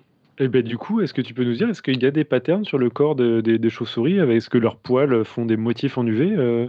Alors, on a cherché ça pendant des mois, euh, parce que du coup, on a trouvé qu'on avait des chauves-souris qui... Donc, il y a des chauves-souris qui ont les deux longueurs d'onde, vert et UV, et il y en a certaines qui ont perdu l'UV, donc ils voient que le vert. D'accord. Euh, et en fait, on a des pertes indépendantes comme ça de la vision UV chez les chauves-souris. Mhm. Et euh, donc, du coup, on a essayé de comprendre, pareil, mais pourquoi elles ont perdu l'UV, quelles pourraient être les conséquences, ou de l'avoir. Donc, on, on a passé euh, plein de chauves-souris au- à une lampe UV, en fait, donc euh, soit dans, le, dans la nature, soit dans des, des spécimens de musée. Et en fait, on s'est rendu compte qu'on n'a rien trouvé de spécial. Donc, soit on n'a pas exactement la bonne longueur d'onde, soit en fait la vérité est ailleurs, peut-être plus dans l'écologie, comme ça. Ouais, ouais, ouais bah, j'imagine que ça doit être un petit peu galère justement à, pouvoir travailler là-dessus. En plus, parfois, on s'aperçoit que c'est pas du tout ce, ce quoi on, pouvait penser, que ça n'a rien à voir avec le pelage, mais une autre chose qui est, qui est je sais pas, le, décor dans lequel elles sont pour pouvoir euh, faire ça. Il y, a, quand même pas mal de choses qui sont compliquées sur le sujet. Euh, et du coup, euh, je pas sûr d'avoir compris. Du coup, là, c'est de voir ce qui se passe chez l'adulte. Quel va être du coup l'avantage de travailler sur le développement pour pouvoir voir euh, bah, justement euh, les, les, opsines, etc. Ouais, c'est une bonne question. Donc du coup, maintenant, on s'est rendu compte de ce qui se passait chez l'adulte. Donc on avait ces pertes indépendantes et on a aussi montré qu'en fait, la façon de perdre du V variait selon les espèces. On n'était pas forcément chez toutes les espèces qu'il avait perdues aux mêmes étapes du processus. Mmh euh, et donc maintenant, ce qu'on veut, donc là, on a, on a publié un papier là-dessus très récemment, euh, qui est d'ailleurs disponible en, open access euh, sur le site de, euh, de e-live, je pense, pour tout le monde ou sur PubMed. Mhm. Mais maintenant, on veut essayer de comprendre comment ça s'est passé et comment ça a divergé entre les espèces, en fait. Donc, pour ça, on revient au développement pour essayer de comprendre à quel moment il y a eu un switch euh, de l'expression de ces gènes, à quel moment, euh, au cours du développement. Parce qu'en en fait, la différence entre un cône UV et un cône vert, mhm. elle se voit au cours du développement. On a d'abord une cellule qui est la même pour les deux, et ensuite ça diverge. Et donc on se dit que si on arrive à mettre en évidence cette divergence, on arrivera à comprendre euh, ce qui s'est passé exactement au niveau du développement pour qu'on arrive à ces pertes. D'accord, ok. Et du coup, euh, bah, j'imagine qu'il y a des spécificités du développement. Euh, tu, as déjà commencé à l'évoquer euh, sur les chauves-souris. quelles sont les difficultés, quels sont les intérêts du développement? En gros, à quoi ça ressemble de travailler sur le développement d'une chauve-souris? Alors, euh, comparé à un organisme euh, modèle classique comme la souris, c'est beaucoup plus compliqué. Parce que la souris, au laboratoire, euh, bon, bah voilà, on, les met ensemble et puis il y, a un, voilà, y a un mating et puis on, peut dater très précisément quand est-ce qu'elles se sont reproduites. donc, du coup, c'est hyper facile. On veut un embryon à tel stade, on, voilà, on sait quand elles se sont reproduites, elles ont un, mm. bouchon muqueux, c'est voilà, c'est des souris. Heureusement qu'on n'a pas ça et donc du coup, euh, on peut dater la reproduction. Chez les chauves-souris, c'est impossible. Donc on va sur le terrain et puis on palpe et on espère aussi qu'on va tomber sur le bon stade dont on a besoin quand on y va, parce qu'on fait des séjours de deux semaines, donc euh, euh, voilà, on n'a pas forcément, on n'est pas forcément sûr d'arriver à trouver exactement ce dont on a besoin. Donc euh, voilà, on a ce côté-là. Euh, et, euh, et, ouais, du coup, on, on, va sur le terrain, on recherche les stades qu'on veut pour telle espèce. D'accord. Et bah, par exemple, là, il y en a une, pour les études qu'on fait sur la cochlée, on n'arrive pas à avoir les bons stades. Donc Bon, bah, c'est un peu en stand-by pour le moment, mais. Euh, D'accord. Sur la cochlée, ça veut dire que tu travailles non seulement sur les opsines et la vision, mais tu travailles aussi sur euh, l'audition, c'est ça? Voilà, sur les colocations, l'évolution de l'écolocation. D'accord. Et du coup, tu essaies de tisser un lien entre les deux. Euh, pourquoi tu t'intéresses aussi à l'audition? Euh, Oui, en fait, l'idée, alors l'idée de départ du projet, qui, comme souvent en science, euh, s'avère pas forcément complètement vérifiée, c'était que on, parce qu'on a cette idée en fait de, le, de, que les adaptations sensorielles, enfin les organes sensoriels, en fait, se, on peut pas avoir finalement en même temps une, une supervision, une super écolocation ou euh, un super euh, système euh, de smelling system, enfin de d'odorat. Mhm. et donc il y aurait l'idée, en particulier chez les chauves-souris, parce qu'elles sont petites et donc on n'a pas nécessairement la place d'avoir tout en même temps au niveau cérébral, au niveau organe, que celles qui ont une supervision auront une écolocation moins bonne et vice versa qu'on aurait finalement des compromis entre les différentes sensories adaptations. Donc nous, c'est pour ça qu'on s'est intéressé à la vision, à l'écolocation et à l'odorat pour essayer de voir euh, bah, si jamais, euh, quand on avait une super écolocation, on avait une vision euh, moins bonne, etc. D'accord. C'est pour ça qu'on voulait comparer les trois, en fait. Mais si je ne m'abuse, vous essayez de comparer les trois dans des espèces particulières qui sont particulières, pardon, qui sont des espèces hyper variables de chauves-souris. C'est quoi une espèce hyper variable? Alors, euh, c'est plutôt que le groupe en lui-même est hyper variable. C'est-à-dire que dans ce groupe de chauves-souris qui sont la, grand, la superfamille des noctilionoïdes, on a euh, par exemple énormément de, de, régimes alimentaires différents. On a des frugivores, on a des vampires, on a des insectivores, etc. Euh, mhm. Et on a des formes, euh, des formes juste morphologie de la rien que leur tête, c'est complètement différent. On en a qui ressemblent à des petits cochons, on en a qui ressemblent à des à des petites gargouilles, d'autres à des petites souris. Enfin, c'est on a vraiment une variabilité à la fois morphologique et d'organes chez ces chez ce groupe mhm. qui est incroyable. Donc c'est pour ça qu'on parle de groupe hyper variable. Après l'espèce en elle-même, elle est bon, c'est une espèce, elle est, elle est d'accord. Elle, varie pas en elle-même. Donc c'est plutôt que au sein d'un groupe, il y a eu une diversification et comme tu le dis, en plus une diversification visiblement de, d'écosystèmes et de, d'alimentation. Et euh, vous vous étudiez du coup tout tout ce qui est sensoriel et qui aurait euh, divergé entre ces différentes espèces. Voilà, si exactement. Exactement. Euh, notamment, là, euh, je, suis sur euh, une espèce en particulier qui s'appelle Monophilus, qui, est une espèce donc pollinisatrice. Tu peux nous en dire un petit peu plus? Oui, tout à fait. Donc, c'est des espèces qui sont assez spéciales. En fait, c'est des, nectarivores, donc elles mangent du pollen et du nectar. Mhm. et parfois, quand on, les, quand on les trouve dans les filets, elles sont elles sont jaunes, quoi. Elles sont couvertes de pollen. Et, et, donc, du coup, elles ont pas mal d'adaptations, en fait, liées à ça. Elles ont une, une mâchoire qui est super longue, par exemple. Euh, vraiment allongées par rapport aux autres chauves-souris. Euh, elles ont une langue qui est super euh, grande aussi qui leur permet de, voilà d'aller chercher le nectar au fond des fleurs. Et d'ailleurs, parfois, quand on les sort des filets, avant de les laisser repartir pour leur donner un petit coup de fouet, on leur donne de l'eau sucrée. Et mhm. bon, elles adorent ça, quoi. Elles lèchent le tube, elles vont dans la pipette chercher l'eau sucrée, etc. Donc elles ont, elles ont ces adaptations-là qui sont bah, voilà, liées à leur régime alimentaire, hein, finalement. Et donc il y a Monophilus et il y a aussi Glossophaga, enfin il y en a plusieurs. Voilà. D'accord, et ça, ce sont donc des espèces euh, que, que, tu récoltes dans, dans, le terrain. Est-ce que tu as eu des surprises sur leur relation de parenté? Est-ce que, par exemple, euh, tu as une espèce, euh, je sais pas moi, qui est frugivore, qui est très proche d'une espèce qui, elle, est vampire et qui suce le sang? Ou il y a quand même des, des, tendances que tu peux, voir dans ces groupes-là Alors, en fait, il y a les frugivores, celles qui ont la, qu'on appelle les short face, donc qui ont un visage un peu écrasé. Euh, celles-là, elles sont toutes apparentées. Les vampires, elles sont toutes apparentées. Après, au milieu, ça peut être plus variable. On n'a pas nécessairement euh, des chauves-souris du même régime alimentaire qui sont toutes apparentées, surtout pour les insectes en fait, parce qu'on pense que l'ancêtre des chauves-souris était insectivore, donc on les retrouve un peu partout celles-là. Mmh euh, maintenant, c'est vrai que voilà, les vampires, par contre, on en a un seul type. Avec trois espèces. Elles sont, sont toutes apparentées. Et après, il faut voir aussi que les chauves-souris, Bon, globalement, elles ont un régime alimentaire principal. On a des omnivores, mais euh, souvent elles mangent aussi, euh, elles mangent aussi euh, différentes, différentes choses. Quoi. Par exemple, les nectars, elles mangent aussi des insectes parfois quand il y a moins de pollen disponible. Donc c'est pas nécessairement les vampires, c'est strict. Il y en a d'autres, c'est pas nécessairement ultra strict en fait. D'accord et du coup, euh, par rapport aux opsines, est-ce que toi, tu as commencé à avoir des tendances? C'est-à-dire que les pertes d'opsines sont nécessairement liées à telle niche écologique ou tel mode alimentaire ou, euh, euh, alors justement, ça, ça fait exactement partie du genre de, d'en fait, de sujet en biologie qui, où c'est dur de faire des corrélations. On mmh. a essayé de chercher avec plein de choses. Ce qu'on a trouvé, c'est qu'on a quand même un rapport avec euh, le fait de manger des fruits. En général, les frugivores, elles, sont, elles ont plus de chances de euh, garder la vision UV. D'accord. Euh, mais euh, c'est pas complètement absolu. On a des insectes qui ont la vision UV aussi.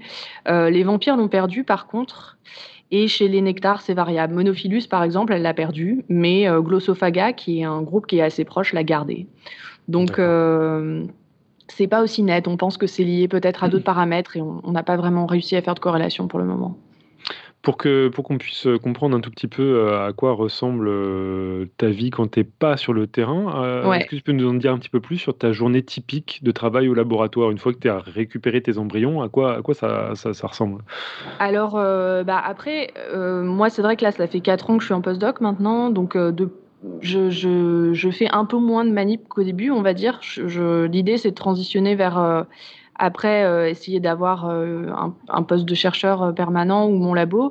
Mhm. Donc, je passe plus de temps à écrire des projets. Donc, j'écris des. Donc, souvent le matin, ce que je fais, c'est que je j'écris ou le soir d'ailleurs, soit des papiers, soit des demandes de financement. Ça, c'est un truc qu'on fait beaucoup aussi. Ça prend énormément de temps. D'accord je review des papiers aussi, euh, donc c'est euh, voilà les journaux ils demandent toujours l'avis au père, donc voilà je, je fais ça. J'ai des étudiants aussi, euh, donc qui sont des étudiants des undergrad, donc l'équivalent des étudiants de licence. J'en ai quatre et donc du coup ben ils arrivent et donc je leur donne des, des, des manips à faire, je fais le point avec eux sur ce qu'ils ont fait, voilà. Après mhm. je fais des manips moi-même évidemment, donc souvent voilà soit le matin l'après-midi ça dépend de combien de temps ça prend, donc euh, typiquement sur les embryons, après c'est de tester l'expression des gènes, euh, les préparer pour pouvoir faire toutes ces expériences-là. Et je fais beaucoup d'imagerie aussi et j'aime bien ça, donc je suis souvent en fait devant le microscope euh, dans le noir, à écouter des podcasts d'ailleurs en même temps et, et, et, et, voilà, à travailler sur mes expressions des gènes. D'accord. Alors, quand tu parles d'expression de gènes, finalement, qu'est-ce que, qu'est-ce que ça recouvre, ça, comme, euh, comme expérience? Alors, ça recouvre des expériences où, en général, je prends l'embryon. Donc, suivant mhm. ce que je fais, je le coupe en tranches fines euh, pour pouvoir euh, voir les différents organes, ou je le prends en entier. Mhm. Et je regarde l'expression donc, de l'ARN. Euh, donc le premier produit d'expression du gène ou de la protéine. Et en fait, pour être capable de regarder ça, bah, j'ai soit une sonde qui reconnaît l'ARN qui nous intéresse, soit un anticorps qui reconnaît la protéine qui nous intéresse. Euh, mhm. Et après, ça s'est couplé à un, anticorps fluorescent. Et du coup, euh, bah, l'endroit où mon gène est exprimé fluoresce en différentes couleurs. Et après ça, on a des microscopes qui nous permettent de détecter le, la longueur d'onde qu'on veut. voilà. Et typiquement, euh, pour, euh, bah, pour, pour, les opsines, tu essaies de voir où est-ce que c'est exprimé dans, dans l'œil qui se forme ou est-ce que tu essaies de voir. Euh, d'accord, ok. Ouais, alors soit l'œil en, soit j'ai l'œil en entier, soit une coupe. Et effectivement, j'essaye de voir où c'est exprimé, à quelle densité aussi, parce qu'on est capable de dire combien de photorécepteurs on va avoir. D'accord. à quelle intensité, si c'est possible. Enfin, pas avec ces techniques-là, mais avec d'autres. Euh, voilà, c'est le genre de choses qu'on regarde. Si tu avais euh, des techniques à, disposition, est-ce que euh, ça t'intéresserait Est-ce qu'il y a une perspective d'essayer de manipuler ces, embryons ou de manipuler une chauve-souris pour pouvoir voir En gros, qu'est-ce que tu pourrais faire si tu avais un élevage de ces espèces-là?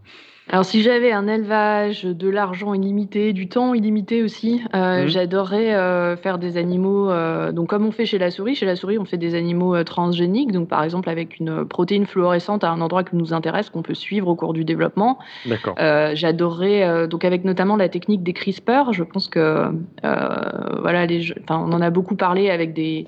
Les, les, les, ça a été même, bon, je crois que c'est encore discuté, mais testé chez l'homme en Chine. Mmh. Et donc euh, voilà, cette technique de CRISPR nous permet maintenant de faire d'éditer tous les génomes de tous les organismes entre guillemets et de pouvoir le faire. Donc voilà, si je pouvais le faire chez la chauve-souris, j'aimerais bien pour pouvoir tester les mutations et des choses comme ça. Euh, mais maintenant, c'est pas réaliste dans l'état des connaissances actuelles, mais euh, enfin des moyens actuels, on va dire. Mais si je pouvais, ouais, j'aimerais bien. Ça marche. donc je crois qu'on a compris que la plupart de tes intérêts euh, pendant ton postdoc, c'est finalement des, projets assez personnels, que c'est toi qui les montes entièrement. Euh, est-ce que tu peux expliquer comment ça se passe concrètement? Comment tu as, géré cette relation avec, euh, avec euh, ta chef pour pouvoir mettre ça en place? Alors en fait, la, partie Sensory Adaptation, j'ai été recrutée dessus. Donc c'était un projet qui était déjà dans le labo et cherchait un postdoc pour travailler là-dessus. Il y avait mhm. déjà une équipe de collaborateurs, donc j'ai été embauchée en fait sur ce projet-là. Mais après, ma, chef, elle me laisse très très libre. je suis pas la seule postdoc dans le laboratoire et l'idée c'est vraiment de nous pousser vers après un un poste permanent si on a envie. Il y a des gens qui partent dans l'industrie aussi, hein, mhm. et euh, ou vers carrément autre chose. Et donc euh, elle me laisse la possibilité de développer aussi mes propres projets. Donc le truc Sensory Adaptation, voilà, je bosse dessus avec des collaborateurs, c'était déjà, c'est moi qui l'ai développé, mais les, bases, les hypothèses de départ, euh, c'est pas moi qui ai monté le projet de zéro. et maintenant, j'ai développé mes propres projets en parallèle. Euh, donc sur, ouais, sur, sur l'évolution des dents, c'est ça? Voilà, ouais. Ok, donc tu peux nous en dire plus un tout petit peu euh? Oui, alors euh, pendant, ma thèse, en fait, j'en ai pas parlé tout à l'heure, j'ai aussi euh, travaillé sur le rôle de la voix EDA, donc sur laquelle je travaillais pendant ma thèse dans le, la mise en place de la forme de la dent.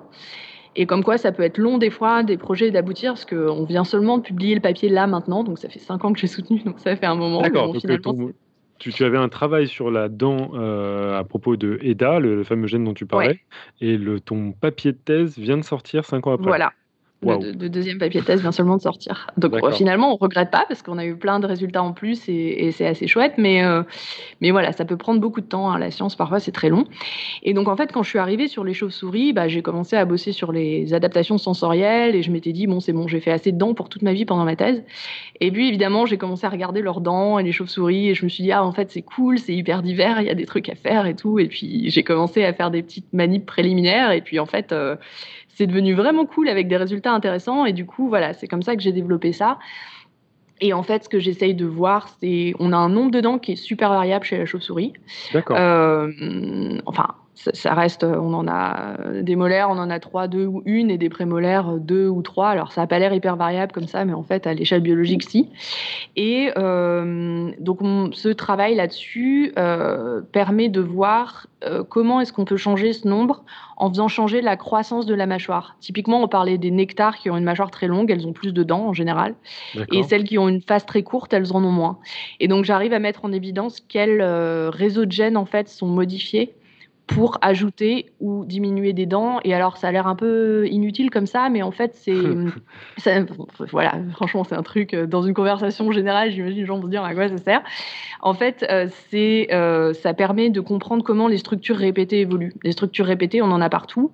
On a des vertèbres de différentes tailles, on a des dents de différentes tailles, on a, enfin de différents nombres, je veux dire. voilà, il y a des structures répétées. On a plus ou moins de poils suivant les espèces, etc. Et donc, si on arrive à comprendre comment euh, à trouver des règles pour comprendre l'évolution de ces structures. Euh, ça va nous permettre de comprendre beaucoup de choses sur l'évolution en général. Est-ce qu'on a des règles qui régissent euh, l'évolution des espèces? Pour les organes à différents niveaux euh, voilà, donc c'est un modèle en fait pour quelque chose de plus, une question plus large et plus vaste. donc on part de, de, dents euh, pour finalement arriver sur des mécanismes évolutifs. Ça, pour moi, c'est vraiment, vraiment quelque chose de, passionnant. Euh, peut-être que tu pourrais me renseigner, mais justement, il y a, par exemple chez les chiens, il y a une grosse variabilité du, du, faciès avec des, des, des, chiens avec des têtes écrasées et des chiens avec genre Doberman avec un très très long museau. Est-ce que eux, c'est une variabilité uniquement de la forme de la mâchoire ou est-ce que eux aussi ils ont euh, des, des, dents supplémentaires, des dents de moins euh? Alors, euh, sur les chiens, ce serait une bonne, un bon truc à regarder. Je sais, le, sur le nombre de dents exactement, je ne sais pas exactement parce que je, après, les chiens, c'est pas non plus de la sélection, enfin c'est de la sélection humaine, hein. oui, c'est de la sélection artificielle, donc il y a des choses qui ne sont pas nécessairement euh, applicables complètement pareilles. Euh, je sais que par contre, chez les rongeurs, on peut voir le même genre de variation. Au niveau des molaires et du nombre de dents. Euh, et euh, par contre, au niveau de la longueur de la face, euh, on pense qu'il y a des gènes qui sont communs entre les chauves-souris et la. Puisque la, face des chauves-souris varie aussi beaucoup.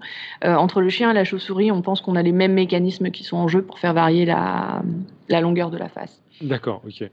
Mais euh, ouais, c'est fascinant. Donc, euh, encore une fois, j'imagine que c'est un peu compliqué de faire des corrélations entre le, régime alimentaire euh, ou le, la niche écologique et le nombre de dents. Mais ce, que, ce sur quoi tu travailles aussi, c'est ces, fameux gènes qui sont impliqués dans l'apparition ou la perte des dents, c'est ça? Alors, en fait, pour les dents, en fait, pour un, donc c'est une structure modulaire. C'est encore un peu comme des, la biologie, c'est un peu comme des Lego en fait. Mmh toutes les dents, on a un réseau de gènes qui permet de dire, ok, ce réseau de gènes, il va être activé, on va faire une dent. Et après, on pense que ce réseau de gènes, euh, une fois que, que la dent elle est, elle est lancée, quoi, on pense que l'expression des gènes, elle va varier et c'est ça qui va faire les différentes, euh, les différentes formes de la dent euh, en fonction de, des variations de ce réseau, en fonction des différentes espèces. Donc, on n'a pas un gène qui va être responsable de la perte ou du gain d'une dent. Quoi. Ça va être un processus plus global. Ok, ok. Et euh, pour l'instant, tu as vu, euh, est-ce que tu as des, des candidats parmi tous ces, réseaux génétiques qui vont expliquer de grandes différences entre. Je ne sais pas si tu peux en parler, hein, mais. Ouais, non. Alors en fait, bah, c'est Donc je collabore sur un autre projet sur les dents aussi, mais alors pas du tout chez les chauves-souris. Pour le coup, c'est chez les éléphants. Euh, parce que, euh, parce que les, les, éléphants, en fait, quand ils sont en, soumis à des pressions, genre l'ivoire ou la guerre, mhm. les défenses chez les femelles sont rétrécies. Euh, il y a des femelles qui naissent sans défense. Et en fait, dans, les zones de guerre, il y en a beaucoup plus. Et donc là, pour le coup, c'est un projet qui est en cours. On essaye de faire un screen, donc de séquencer en fait toutes les espèces qui ont perdu leur défense pour voir si justement on a une modification génétique à cet endroit-là. Le terme screen, ça veut dire que tu veux cribler, c'est-à-dire que tu, tu essayes de voir ce qui est différent entre euh, ceux qui ont des dents et ceux qui n'ont pas de dents. Ouais. Euh, d'accord, ok. Et comparer s'il y a des différences et identifier les différences. D'accord, ok. Et, et, tu penses que. Ouais, il y a quelqu'un qui fait euh, justement la remarque sur la chatroom qu'on passe des chauves-souris aux éléphants, ce qui est assez marrant. Ouais, ouais, ouais. Et toi, ton intérêt, c'est de t'intéresser à ça parce que tu tu espères que tu arriveras à retrouver des choses pertinentes pour les chauves-souris ou euh? Euh, bah, en fait, je pense que moi, mon modèle, euh, moi, je, ce qui m'intéresse, c'est vraiment de trouver des règles pour l'évolution en général. et évidemment, le, le modèle, enfin, j'adore les chauves-souris et maintenant, je suis complètement, c'est vraiment mon modèle de prédilection, donc je veux travailler avec elles parce que voilà, il y a d'autres, euh, l'intérêt écologique, euh, l'intérêt du, modèle en, lui-même est, super. Et puis je les aime beaucoup en tant qu'animaux aussi. Mhm. Donc je suis passionnée euh, par des chauves-souris. Mais maintenant, j'ai quand même fait beaucoup de biologie des mammifères, donc je suis tout à fait ouverte à, travailler avec d'autres, d'autres mammifères plus largement en fait, parce que pour répondre à ces grandes questions évolutives, comment les espèces évoluent, c'est bien de tout regarder. Donc, euh, même si mon projet principal, ça reste les chauves-souris, mon modèle principal, c'est la chauve-souris. Euh, maintenant, euh, bah, quand quelqu'un va chercher une expertise de biologie du développement sur les dents, par exemple, ou, sur un autre, euh, un autre, euh, dans un autre système, euh, moi je suis toujours contente de pouvoir faire des collaborations comme ça un peu plus larges. Ouais, c'est cool. bah, du coup, finalement, là, si, on a bien compris, tu mélanges quand même du travail sur le terrain, du travail en laboratoire, et donc essentiellement sur les veaux et euh, tu as parlé de deux choses qui, à mon avis, évoquent euh, la conservation des espèces. Tu parles des éléphants avec euh, ces fameuses considérations sur la diminution des, incisives des, défenses. Tu parles des, des, chauves-souris, etc. Est-ce que, est que tu fais finalement de l'éco-évo-dévo Est-ce que c'est une science fondamentale? Qu'est-ce que Qu'est-ce que tu penses de, de, de discipline dans lesquelles tu travailles finalement Oui, euh, moi, je, pense que je suis vraiment euh, de l'évo-dévo, enfin de l'éco-évo-dévo, euh, je pense hardcore depuis longtemps maintenant. bon, c'est toujours possible de changer, mais c'est vrai que c'est vraiment ça qui m'intéresse le plus. oui, je pense que moi, je fais vraiment de la science fondamentale et j'essaye. Mon intérêt, c'est vraiment de répondre à ces grandes questions comment l'espèce évolue, est-ce qu'on peut trouver des règles ou pas d'ailleurs? voilà, essayer de comprendre les mécanismes qui, qui permettent l'évolution des espèces. mais maintenant, du fait de travailler sur une espèce non modèle, nos modèles, on est forcément lié à la conservation aussi, et donc on participe à ça énormément. Mmh. Parce que tout ce qu'on trouve en fait euh, au niveau scientifique sur les chauves-souris, ça va aider à la conservation. Notamment euh, trouver ce qu'elles voient, par exemple. Ben, on parlait des éclairages euh, urbains tout à l'heure. Hein, voilà, comprendre les longueurs d'onde qu'elles voient, ça peut nous aider aussi à les préserver. Donc en fait, c'est intimement lié. Mais principalement, moi, je suis pas une biologiste de la conservation. Je me définirais plus vraiment comme une. Euh, je fais de la science fondamentale, quoi. Vraiment. Est-ce que tu as, euh, parmi toutes euh, les hypothèses qui circulent en Evo, Devo, toi, est-ce que tu, tu, tu, penches plus sur des hypothèses, des mécanismes évolutifs importants qui seraient pertinents sur les chauves-souris? Je pense que par rapport aux autres espèces, pas spécialement. Mhm. Euh, je pense qu'on a la contrainte évidemment. Bah, je pense qu'il y a tout ce qui est lié. Euh, voilà, à l'écolo... enfin, c'est plus l'écolocation, c'est plus un, organe particulier. Je pense que les grands principes, euh, les grands principes de l'évolution, les grandes règles, s'appliquent chez les chauves-souris comme sur les autres espèces en fait. Je pense pas qu'il y, y, ait quoi que ce soit de particulier à ce niveau-là. Mais c'est marrant quand même de partir sur la chauve-souris, alors que souvent, euh, c'est utilisé par les créationnistes comme ah, regardez la chauve-souris, euh, c'est complètement impossible que ce soit évolué comme ça. Euh, comment est-ce qu'on peut envisager une chauve-souris qui vole pas bien? Est-ce qu'on peut envisager une chauve-souris qui sache faire des ultrasons mais pas les écouter? Du coup, toi, tu as, été confronté à ce genre de questions, et si oui, comment tu réponds Oui, bah, le truc avec les créationnistes, je pense qu'il y a dix ans, euh, j'étais plus à essayer de convaincre et d'expliquer, et voilà, dans une attitude plus pédagogique. Je pense que maintenant, je suis un peu à bout de patience par rapport à ça, mais je vois autour de moi, on est un peu tous un peu pareil euh, au bout d'un certain, certain temps. Le problème, c'est qu'on, c'est vraiment dur de heurter un discours euh, quasi religieux finalement mmh à la science, parce qu'on oppose de la croyance à des faits et donc, du coup, c'est pas sur le même plan, en fait. Et, euh, et, du coup, c'est vraiment dur de répondre. Alors, dans ces cas-là, soit j'essaye de discuter un peu, et si je vois qu'en face, euh, vraiment, il n'y a aucun, aucune euh, volonté d'essayer de, de, comprendre ou une croyance vraiment trop forte pour être confronté à quoi que ce soit, j'abandonne généralement assez vite parce que je trouve qu'on perd beaucoup d'énergie pour finalement pas grand-chose.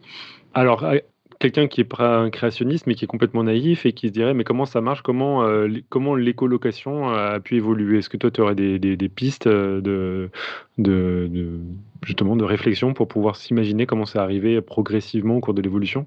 Oui, ouais, bien sûr. Bah, je pense que j'essaie d'expliquer euh, comment marche la cochlée déjà, quand ils ont, elles ont des cochlées plus longues mmh qui permettent de, donc du coup d'entendre des ultrasons, ce qu'on ne peut pas faire. Hein. Mmh nous, et qu'ensuite elles ont développé tout un tas d'adaptations autour qui, qui, permettent de, notamment pour émettre les les, euh, les calls, enfin les appels, mhm. euh, les, enfin oui, je pense qu'on peut dire ça. Comme... je suis désolée, hein, je, du coup de travailler aux US, c'est vrai qu'on a des, anglicismes un peu tout le temps. Euh, du coup, voilà, de d'émettre des, des, des, appels et puis de d'être capable d'interpréter l'écho. Donc elles ont aussi des oreilles qui sont beaucoup plus grandes, mhm. certaines, surtout les insectivores, pour permettre de bah, capter ces échos et euh, pouvoir les analyser. Euh. D'accord. Et, le, contexte euh, écologique, justement, qui aurait permis justement la sélection de ces caractéristiques-là, tu arrives à te le représenter ou c'est encore trop une boîte noire bah, Je pense que, alors souvent, le contexte écologique, je pense, c'est typiquement le vol, hein, mhm. euh, ou des milieux comme ça assez ouverts, parce que finalement, le dauphin euh, a aussi de l'écolocation, mais ils sont sous la mer, qui est un milieu quand même assez ouvert aussi, hein, d'un point de vue, euh, chercher des choses qui sont loin, en fait, ou en mouvement. Mhm. maintenant, le problème qu'on a avec les chauves-souris, en fait, il y a une bonne façon de se représenter l'évolution, c'est quand on a des fossiles et des formes intermédiaires. D'accord. Parce qu'on peut voir les différentes étapes. D'accord. les chauves-souris, on n'a pas vraiment ça en fait. Ah, ok. Euh, du coup, c'est un peu dur. Euh, il y a beaucoup d'hypothèses qui sont faites sur des fossiles, euh, sur des matrices de caractères pour essayer de comprendre comment ça a pu se passer. Mais on n'a on pas tant de détails que ça. Donc, je mm. pense que ce n'est pas une boîte noire complètement parce qu'on a des hypothèses et on a un petit peu de données, mais c'est pas non plus quelque chose qu'on on n'a pas toutes les étapes. Et je peux, je peux juste interrompre. Pardon. je me suis tenu très sage jusque-là. Euh, sur sur l'écolocation, euh, on, à part les chauves-souris et les dauphins, justement, il y a, d'autres animaux ou parce que. Ah, ouais, Non, mais là, là, ce qui est rigolo, tu dis des milieux ouverts. Surtout, moi, ce qui, enfin, ce à quoi je pense tout de suite, c'est que ça se déplace dans vers le haut, vers le bas. Ça, c'est les trois directions. Est-ce qu'on a des animaux à plat, pour le dire, euh, des animaux qui marchent, quoi alors, euh, ouais, c'est une bonne question. En fait, ça dépend de comment on définit les colocations. Euh, il y a les colocations, la trou et les colocations, on appelle ça, donc avec des ultrasons et tout ça. Euh, ça, on a principalement les chauves-souris et les dauphins. Mais après, l'homme peut faire de l'écolocation aussi. par exemple, on a le cas des, des gens qui sont aveugles. En général, des gens qui ont été aveugles jeunes. Euh, ont développé euh, des capacités à faire de l'écolocation. Donc, ils vont émettre des, des, clics. Donc, en général, ils font et ils sont capables d'estimer les distances des objets qui les entourent comme ça. Et donc, euh, donc je pense qu'on a tous la capacité en fait à faire de l'écolocation. C'est juste qu'elle est plus spécialisés chez ces espèces-là, hmm. notamment peut-être à cause de la, de la, du se déplacer en trois dimensions. Et ce qui est super rigolo chez l'homme, en plus, euh, c'est que chez les gens donc aveugles qui font ça, on s'est rendu compte que les zones du cerveau qui s'activent quand ils font des colocations sont les zones de la vision, donc qui sont qui ont été qui sont plus fonctionnelles en fait. Donc comme s'il y avait eu en fait une réallocation euh, de ce qui, de, de, du, du cerveau pour faire de l'écolocation à partir de la vision. Mais du coup, c'est de, c'est, de, de l'audition plutôt, puisque c'est de l'écolocation. Donc, euh, euh, voilà, ça montre que c'est pas si figé que ça, donc on n'est pas sur les mêmes apparaître, c'est des choses qui sont pas si loin que ça, des choses que qu'ont les animaux qui voient, tout ça. Enfin, c'est justement un peu pour des scénarios éventuels de. Mais c'est quand même, ouais, c'est quand même, c'est quand même amusant que les espèces, parce qu'il y a les espèces qui se déplacent en trois dimensions, qui pour le coup voient c'est quand même la majorité. Donc, euh, enfin là, elles sont nocturnes. Enfin, c'est, ouais, on n'a pas de, généralité comme ça. On peut pas. Euh, non, non, je pense que c'est, on peut pas faire un, ouais, une corrélation euh, mm. hyper claire. Et surtout qu'il y a des espèces de chauves-souris, encore une fois, qui voient, qui, qui, ont une très bonne vision et une super mm. écolocation. Du coup, bon, bah, dans ces cas-là, on dit, c'est pas si tranché, je pense en fait. Pour te donner un exemple d'espèce avec euh, des, des, qui utilise des ultrasons qui est pas en 3D, je crois qu'il y a une espèce de musaraigne qui s'appelle le solénodon et qui est capable d'utiliser de, l'écolocation et qui marche par contre, qui est pas. Mais c'est moins, c'est moins localisé en fait, c'est moins précis, c'est beaucoup moins précis que le dauphin et la chauve-souris chez la musaraigne. mais oui, elle utilise des ultrasons aussi. Mais il me semble que la cochlée est moins longue aussi. D'accord. Euh, juste parce que je m'aperçois quand même que ça fait plusieurs fois qu'on parle de cochlée et peut-être qu'on n'a pas situé pour. Euh, donc c'est un organe de l'oreille. Euh, c'est quel exact C'est quoi comme type d'organe en fait?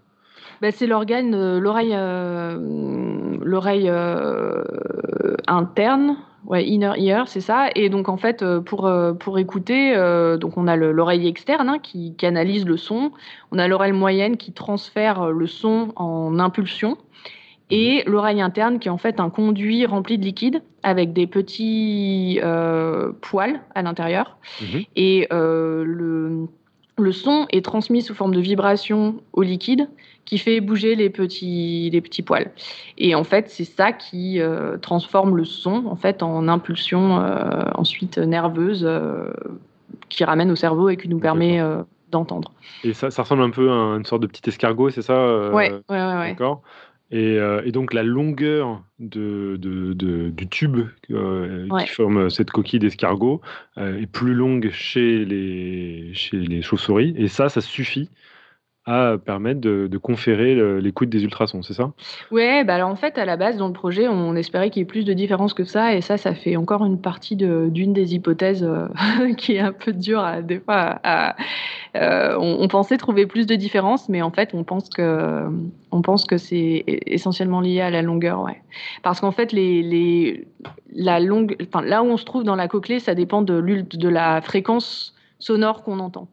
Par exemple, euh, voilà, on, peut dire si on est à tel endroit de la cochlée, on entendra telle fréquence. Et donc, si elle est plus longue, forcément, on aura plus de fréquences et donc des ultrasons. Ok, ok. Donc, il y a quand même une corrélation assez large sur ça. Voilà. Mais, euh, mais c'est pas, c'est pas clair et net, comme tout, en biologie. Voilà, c'est ça. C'est, comprend pas tout. Eh ben, écoute, je pense que ça fait déjà quand même pas mal de temps qu'on papote. Euh, avant de se tourner un peu sur la chatroom pour voir s'il y a eu des questions, je voulais euh, venir un peu maintenant sur tes activités extra-professionnelles. Euh, et notamment, te poser juste la question, si tu devais arrêter de faire la recherche, vers quel genre d'activité tu te dirigerais pour, pour gagner ta vie? Est-ce que, est-ce que, je sais pas, est-ce qu'il y a quelque chose, une activité qui t'intéresse particulièrement? Et pour te donner vraiment la possibilité d'explorer n'importe quoi dans l'imagination, genre tu es complètement indépendante financièrement, c'est quoi comme activité que tu choisirais de réaliser? Ouais. Euh, bah ouais, c'est un peu toujours la grande question, parce que bon, la recherche c'est quand même euh, assez, assez précaire finalement. Hein. Euh, avoir des postes maintenant c'est de plus en plus difficile, donc je pense qu'on est tous confrontés à cette question-là, en plus en recherche à un moment. moi je pense que bah, maintenant, après avoir travaillé sur les chauves-souris, je, je serais intéressée, enfin, des, des, travailler dans la conservation notamment, ça pourrait m'intéresser. Euh, il y a des grands organismes internationaux euh, qui s'occupent de la conservation des espèces, donc c'est pas nécessairement un travail scientifique, mais c'est quelque chose qui me plairait bien, je pense, avec beaucoup de voyages et euh, voilà, essayer de, de comprendre comment travailler avec les organisations gouvernementales notamment pour, pour essayer de faire ça. Euh, après, j'ai toujours euh, beaucoup écrit et je pense que voilà, l'écriture aussi euh, pour raconter un peu bah, ce qui se passe en conservation, des choses comme ça, c'est quelque chose qui me, qui me plairait aussi. Alors évidemment, là, ce serait en cas de, ressources illimitées, ce serait cool parce qu'écrire, c'est pas forcément un truc qui marche forcément, mais bon, voilà mmh. ça. Et puis sinon. Bah, quand j'étais au chômage entre ma thèse et mon postdoc, j'ai failli passer la formation de pisteur parce que je faisais beaucoup de ski et euh, c'est aussi quelque chose qui est très important pour moi. Donc je m'étais dit que si je peux être pisteur et puis écrire des livres en même temps, ben ça pourrait bien m'aller aussi. C'est quoi pisteur exactement? Pisteur, c'est donc sur les pistes de ski, les gens qui balisent les pistes, ramassent les gens qui tombent, qui ont des accidents, voilà. Ah ouais, d'accord, ok. Bon, bah, pourquoi pas. Euh, tu, évoquais la, conservation. Euh, je voulais juste poser une question, parce qu'on n'est pas rentré dans ce domaine, mais je, pense qu'on que euh, pourra pointer les, auditeurs vers certaines de ces activités. Mais il y a quand même quelque chose peut-être qu'on pourrait évoquer, c'est toi qui travailles avec des chauves-souris, est-ce que tu aurais des conseils, dans des, des, réflexes à avoir quand on trouve une chauve-souris, par exemple, qui est tombée par terre? Quels sont les gestes à faire? Quels sont les gestes à bannir? Ouais, alors en fait, il faut bah, la toucher le moins possible, je pense, mhm. parce que déjà, elles mordent hein, quand même. Elles n'aiment pas trop se faire euh, prendre. Alors, ça dépend des espèces et ça dépend si elles sont énervées ou pas. Mais euh, voilà, il faut faire attention de ne pas se faire mordre parce qu'il y a quand même la rage et donc, du coup, il euh, faut faire attention à ça. Si on se fait mordre, allez tout de suite faire un vaccin antirabique très important, parce que mourir de la rage en 2019, c'est quand même un peu débile. Il n'y a pas de traitement. Euh, donc voilà, et appeler les gens qui sont. Alors, aux États-Unis, je saurais quels organismes. En France, j'imagine des gens qui font de la, de la conservation ou de, les, les agences euh, qui s'occupent de la nature, en fait, qui seront capables de, voilà, de venir la chercher et de s'en occuper euh, bien. Ça marche. Ok. Euh, une autre de tes activités, c'est que tu sembles beaucoup t'impliquer dans, dans ce que les anglo-saxons appellent le science outreach. Euh, en français, on dit popularisation ou vulgarisation de la science. Tu as par exemple tenu les comptes euh, en français, donc les comptes Twitter Labio Labo et En direct du labo pendant une semaine pour y partager ton quotidien de biologiste. Tu as fait des conférences grand public à la réserve d'Aiguilles Rouges dans les Alpes ou encore présenté ton travail lors d'une conférence TEDx à Chamonix. Alors pourquoi fais-tu cela? Quel est ton objectif à travers ces, activités euh, précisément? Alors euh, moi je pense que c'est vraiment important euh, d'expliquer ce qu'on fait parce que finalement la science c'est un peu comment dire un espèce de quand on fait de la science fondamentale je pense c'est vraiment quelque chose qui doit être accessible à tout le monde euh, et puis surtout, quand on fait des choses compliquées, c'est pas forcément évident pour tout le monde de comprendre ce qu'on fait. Donc je pense que c'est vraiment important d'expliquer aux gens, euh, d'expliquer aux gens ce qu'on fait, pourquoi c'est important. Euh, et, et, parce qu'aussi c'est chouette. Je pense qu'en science, on est tous un peu passionnés par ce qu'on fait, et puis et il y a énormément de choses à découvrir, et ça nous permet de comprendre aussi pas mal de choses sur le monde dans lequel on vit. Donc voilà, je pense que pour moi, c'est vraiment pour ça que j'ai envie de partager ça. Et puis, il ne faut pas oublier aussi qu'on est quand même financé beaucoup par des financements publics pour la plupart. Donc, ça veut dire que c'est quand même de l'argent qui, qui, est l'argent public. Quoi. Donc, finalement, je trouve que c'est normal aussi d'essayer d'expliquer pourquoi on l'utilise, pourquoi c'est important. Et, euh, et, voilà, comment on peut euh, finalement euh, redistribuer la connaissance qu'on produit et qu'on essaye de, de, faire à tout le monde. J'ai vu que tu utilisais un pseudo euh, sur Twitter et sur Instagram. c'est Eggvert, A-I-G-V-E-R-T-E. E. Ça, ça vient d'où exactement? En fait, c'est simplement la, ma montagne préférée chez moi à Chamonix, qui est l'aiguille verte. Et donc, voilà, c'est ma montagne. Ah ok, carrément. Donc ça veut dire qu'il y a marqué, c'est la montagne d'Alexa Sadier, ne pas toucher ne pas toucher. Non, non, c'est vraiment euh, ouais, ma montagne préférée pour son, son histoire, euh, voilà, comment, la première ascension. Et puis aussi, je trouve qu'elle est très jolie. Donc, euh, ça voilà, c'est un peu mes racines. Du coup, donc, tu es également skieuse de pentraide, c'est ça? Ouais freeride, sport de montagne en général. D'où ça te vient? C'est parce que es... enfin, quand, quand, tu dis que tu viens de Chamonix, tu es né là-bas ou euh? Ouais, je suis originaire de la vallée. Euh, et donc, du coup, euh, du coup c'est vrai que j'ai toujours baigné là-dedans, en fait. Et, le ski, ça a toujours été très, très important pour moi. Ben, j'ai appris à skier, j'avais quoi, trois ans. enfin, j'étais toute petite, quoi. et donc, du coup, et puis j'ai toujours fait des sports de montagne, quoi. Mon père, quand j'avais 7-8 ans, il m'a emmené faire ma première course en montagne, ma première ascension Enfin, et j'ai toujours été passionnée et j'ai été entourée de gens qui faisaient de la montagne tout le temps. Donc c'est vrai que pour moi, c'est vraiment euh, quelque chose qui est très important. Et bon, là, du coup, j'en fais moins maintenant que je suis aux États-Unis et c'est un peu dur des fois, euh, clairement. Mais ouais. ça fait vraiment partie de mon identité. je comprends que ça peut être un, peu compliqué. Mais du coup, à chaque fois que tu reviens en France, tu refais du ski ou euh? Ouais, ouais, bah, c'est sûr que quand je rentre, euh, bah, souvent déjà, je rentre l'hiver en général. Bon, pas cette année, mais euh, du coup, ouais, là, je vais skier voilà, Chamonix, chez moi, beaucoup. et après, aux US, ben oui, aux US, j'essaye d'aller skier un peu. Alors après, en Californie, à Los Angeles, c'est c'est pas l'idéal, hein, mais, mmh. mais bon, il y a déjà quand même un petit peu, donc c'est déjà pas mal. Ça marche. Euh, avant de se tourner vers les deux dernières questions d'habitude de, mes interviews, je me suis tourné vers la chat room et il y a des questions tu vois, de très très très euh, grand calibre. On a une question, euh, c'est quelle est l'espèce de chauve-souris dans les souterrains de Zelda 2 je pense que je sais qui a posé cette question. je ne sais pas, je dirais que ça peut être une insectivore assez classique, on va dire Mayotis, je pense. Ah d'accord, et en plus la personne qui a posé ça euh, a pris le pseudo Mayo, donc c'est peut-être lui faire plaisir. Je ne sais pas si c'est lié. Et euh, sinon, il y a euh, Eléa qui nous rappelle qu'il y a un super musée de la chauve-souris à Kernaskleden, merci de me faire prononcer un nom impossible, donc en Bretagne, et que c'est super. Voilà. Je ne sais pas si tu avais l'occasion d'y être. Alors j'ai jamais eu l'occasion d'y aller, mais mmh. du coup ça sera un truc à voir lors d'un retour en France. ça marche. il, y avait, il y avait une question aussi qui avait été posée sans, sans signe, donc tu l'as dû rater, qui était euh, est-ce qu'il euh, y a des chauves-souris partout ou est-ce qu'il y a des lieux où quand même on n'en trouve pas, des continents, des, des zones euh, trop chaudes, trop froides alors en fait, ouais, il y en a partout à part en Antarctique. et la, la, la différence, c'est le nombre d'espèces. Il y a vraiment un. Si on regarde une, une carte du nombre d'espèces, c'est vraiment super rouge dans les tropiques. C'est là où il y en a le plus. Mais sinon, ouais, il y en a vraiment partout. Alright. Et du coup, on va finir par euh, les, deux fameuses questions que je pique à Jean-Michel Abrassard de scepticisme scientifique pour euh, la fin de toutes mes interviews. Et la première, c'est quelle est la question qu'on te pose tout le temps et dont tu es lassé? Euh, Je pense c'est les gens qui font Mais à quoi ça sert ce que tu fais? Voilà, ça c'est vraiment lassant. Quoi. voilà. Et du coup, tu leur réponds quoi et euh, ben, je leur réponds que je leur réponds que la science c'est pas nécessairement censé servir à quelque chose tout de suite, euh, que c'est beaucoup d'exploration en fait. Je fais souvent un parallèle avec la montagne, c'est que voilà, on, explore des choses qu'on connaît pas, hmm. et puis en fait, euh, ça nous permet pour la science par rapport à la montagne d'avoir une compréhension globale de tout ce qui se passe. et je pense notamment en biologie.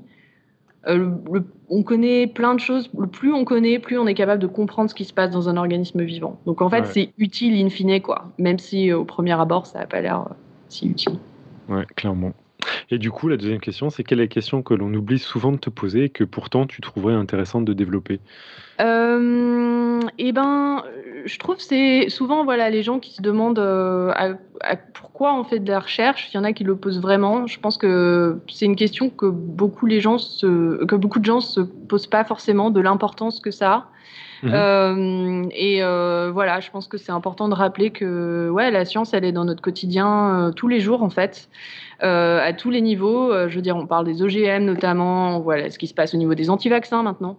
Mhm. Et les gens oublient souvent de se dire mais pourquoi est-ce qu'on fait de la recherche? Pourquoi c'est important? Ben du coup, je trouve que c'est intéressant d'avoir une réponse à cette question et, c'est une question qui est intéressante de poser aux chercheurs parce que, parce que les gens peuvent apporter un éclairage sur pourquoi c'est important de faire de la recherche, de comprendre le monde dans lequel on vit et de, voilà, de, de, de réussir à, à, pouvoir répondre à tout ce qui nous entoure finalement, euh, que ce soit au niveau de la société, mais plus largement.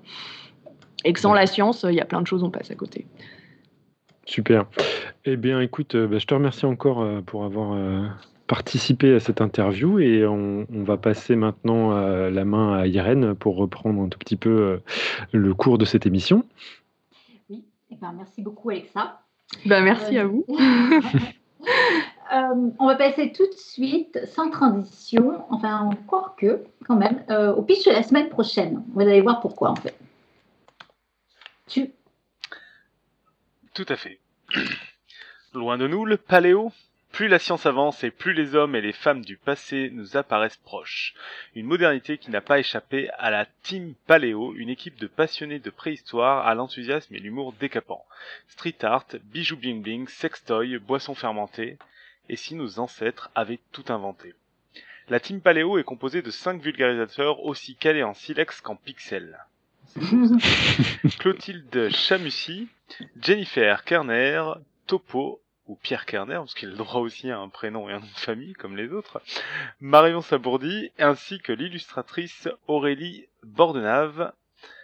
Et le mercredi 10 avril à 20h30, bah, la team Paléo rejoint Podcast Science pour nous faire découvrir leur livre Retour vers le Paléo, paru le 3 avril aux éditions Flammarion, où il est question de l'origine des tubes musicaux, des premiers punks à chiens ou encore du recyclage avant l'heure. C'est quand même tout un programme, hein. franchement, ça donne envie.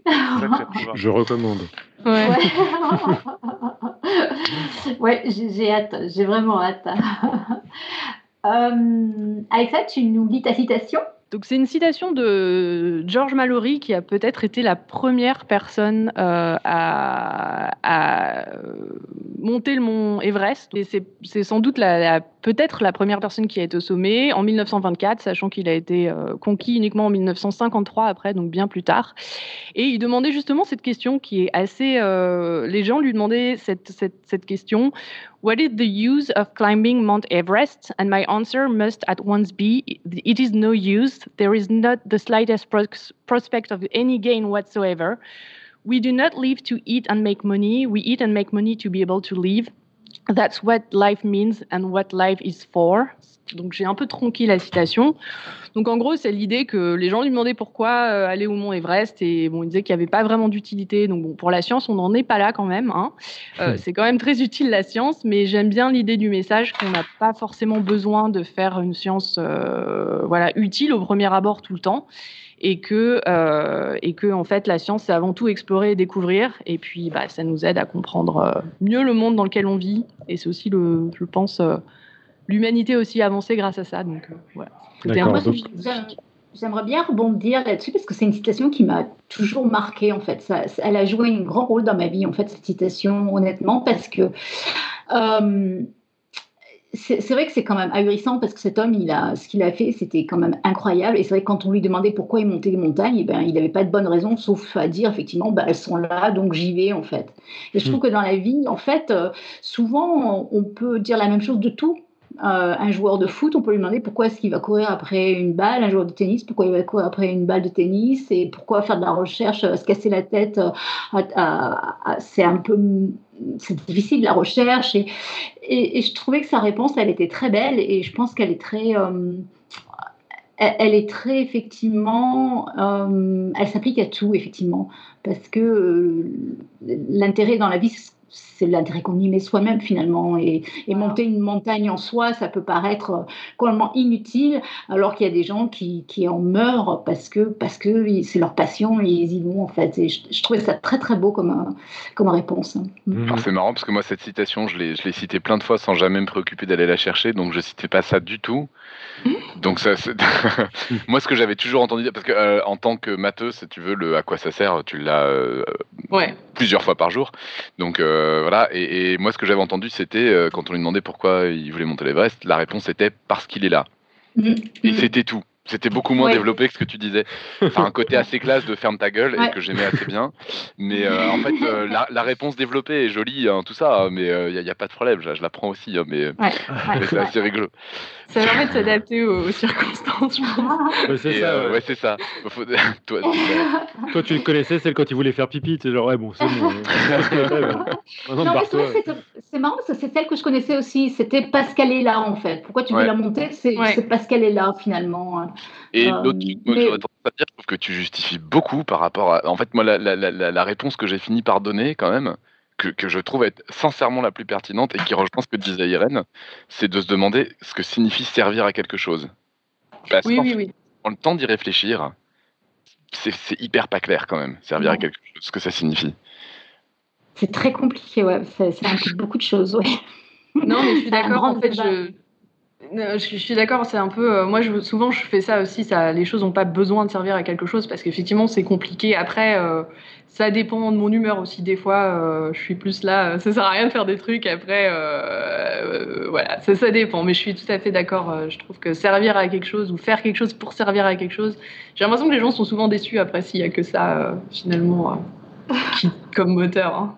Ouais, mais je pense que la, comparaison avec euh, qu'a fait Irène avec euh, le, la balle de tennis ou la, le, ballon de, de, foot, euh, c'est quelque chose de pertinent. C'est est-ce que, est que, est que le joueur va s'arrêter en plein milieu en disant en fait ça sert à rien et tu te barres non, ah, putain, mais comme ça, ça serait génial. T'imagines la finale de Roland Garros, le type s'arrête et fait non mais c'est un peu con ce qu'on fait là. Non. Aussi. Ça pourrait être très drôle. Faire en film. bon, bah, en tout cas, merci d'avoir amené cette citation. C'est vrai que euh, de toute évidence, on l'adore et, euh, et, elle est absolument pertinente. Complète. et Léa, tu nous parles du quiz de la saison? Non, elle veut pas, il est ah oui, elle veut pas, elle veut pas, elle peut pas en fait. C'est parce qu'elle ne peut pas. Bon, ben, je vais le faire pour elle. Donc le quiz de la saison, euh, donc dont la réponse viendra pour, euh, à notre prochain épisode roue libre, dont honnêtement je ne me souviens pas la date tout de suite, euh, mais néanmoins le quiz c'est savoir faire un U avec sa langue et génétique un faux ou un tox. Et donc la question évidemment qui se pose, Alexa, qu'est-ce que tu en penses? Euh, alors pour ça, j'en sais rien. Je sais qu'il y a des choses qui sont. il y a des. Il y a des... Là. Moi, je pense que je peux le faire.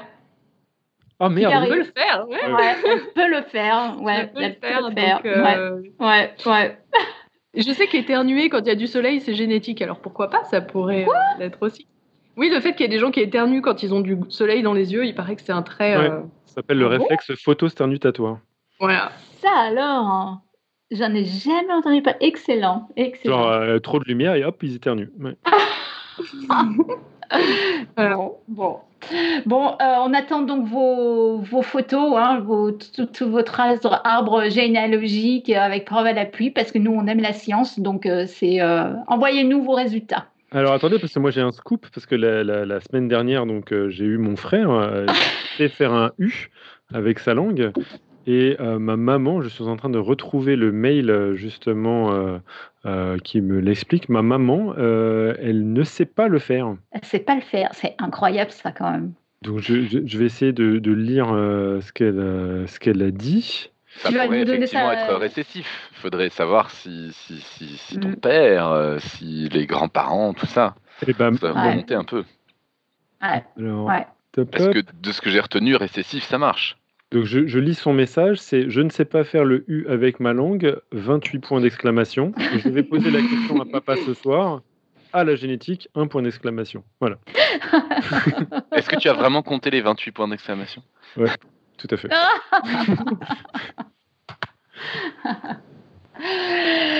Euh, ben, il est temps de parler de notre Patreon. Voilà, donc euh, en fait, on n'a pas passé le message d'Alan en début d'émission, mais euh, néanmoins, euh, on, il sera on, a toujours besoin. Il sera diffusé, oui, voilà. Donc, euh, on a toujours besoin de votre aide financière euh, pour financer notre, notre matériel, nos déplacements, etc. Donc, on utilise Patreon pour ça et vous trouverez le lien sur notre page web. Donc, je tiens à remercier particulièrement nos derniers donateurs en date, qui sont Thibaut, David et Stillman. Et vraiment, euh, on n'arrête pas de le dire, mais c'est vrai, nous, nous sommes vraiment très, très reconnaissants. Merci donc encore une fois à tous ceux qui nous aident ou ceux qui aimeraient pouvoir le faire. Eh bien, on a une annonce et c'est Topo qui va nous la faire. Oui, vous, vous la présentez un peu lors du pitch. C'est Tube qui l'a lu, mais donc le pitch de l'épisode de la semaine prochaine, euh, c'est que on va avoir euh, retour vers le Paléo, donc l'équipe de Team Paléo qui vient, et il s'avère qu'aujourd'hui, le 3 avril, c'est la sortie de Retour vers le Paléo, que vous pourrez donc d'ores et déjà retrouver dans toutes les bonnes librairies, à moins que son succès retentissant ne le fasse disparaître des rayonnages d'ici à la diffusion de cet épisode. Je ne sais pas, je l'espère. En tout cas, euh, moi, je suis allé, euh, sitôt que je suis sorti du boulot, aller dans la première librairie pour voir que oui, il était disponible. Yeah bravo, bravo. Non, c'est un gros accomplissement. Félicitations. Hein. Merci. Mm-hmm. Et sinon, Eléa nous apprend que notre radio dessinée euh, aura lieu le 11 mai au Jardin botanique de Nancy. Vous pourrez nous voir en vrai, de vrai, en chair et en os. Et euh, on y parlera, comme euh, je pense qu'il a été dévoilé de maintenant depuis deux, deux, émissions, de plantes utiles. Ouais, ça va être super. Moi, j'ai hyper hâte aussi. Hein. Un programme d'enfer. Le nom de l'émission s'appelle Les plantes ne comptent pas pour des prunes. voilà, et ben écoutez, on arrive à la fin de cette émission. Merci énormément, Alexa. Euh, Merci à vous. Ouais, on te souhaite une super belle continuation pour tous tes projets.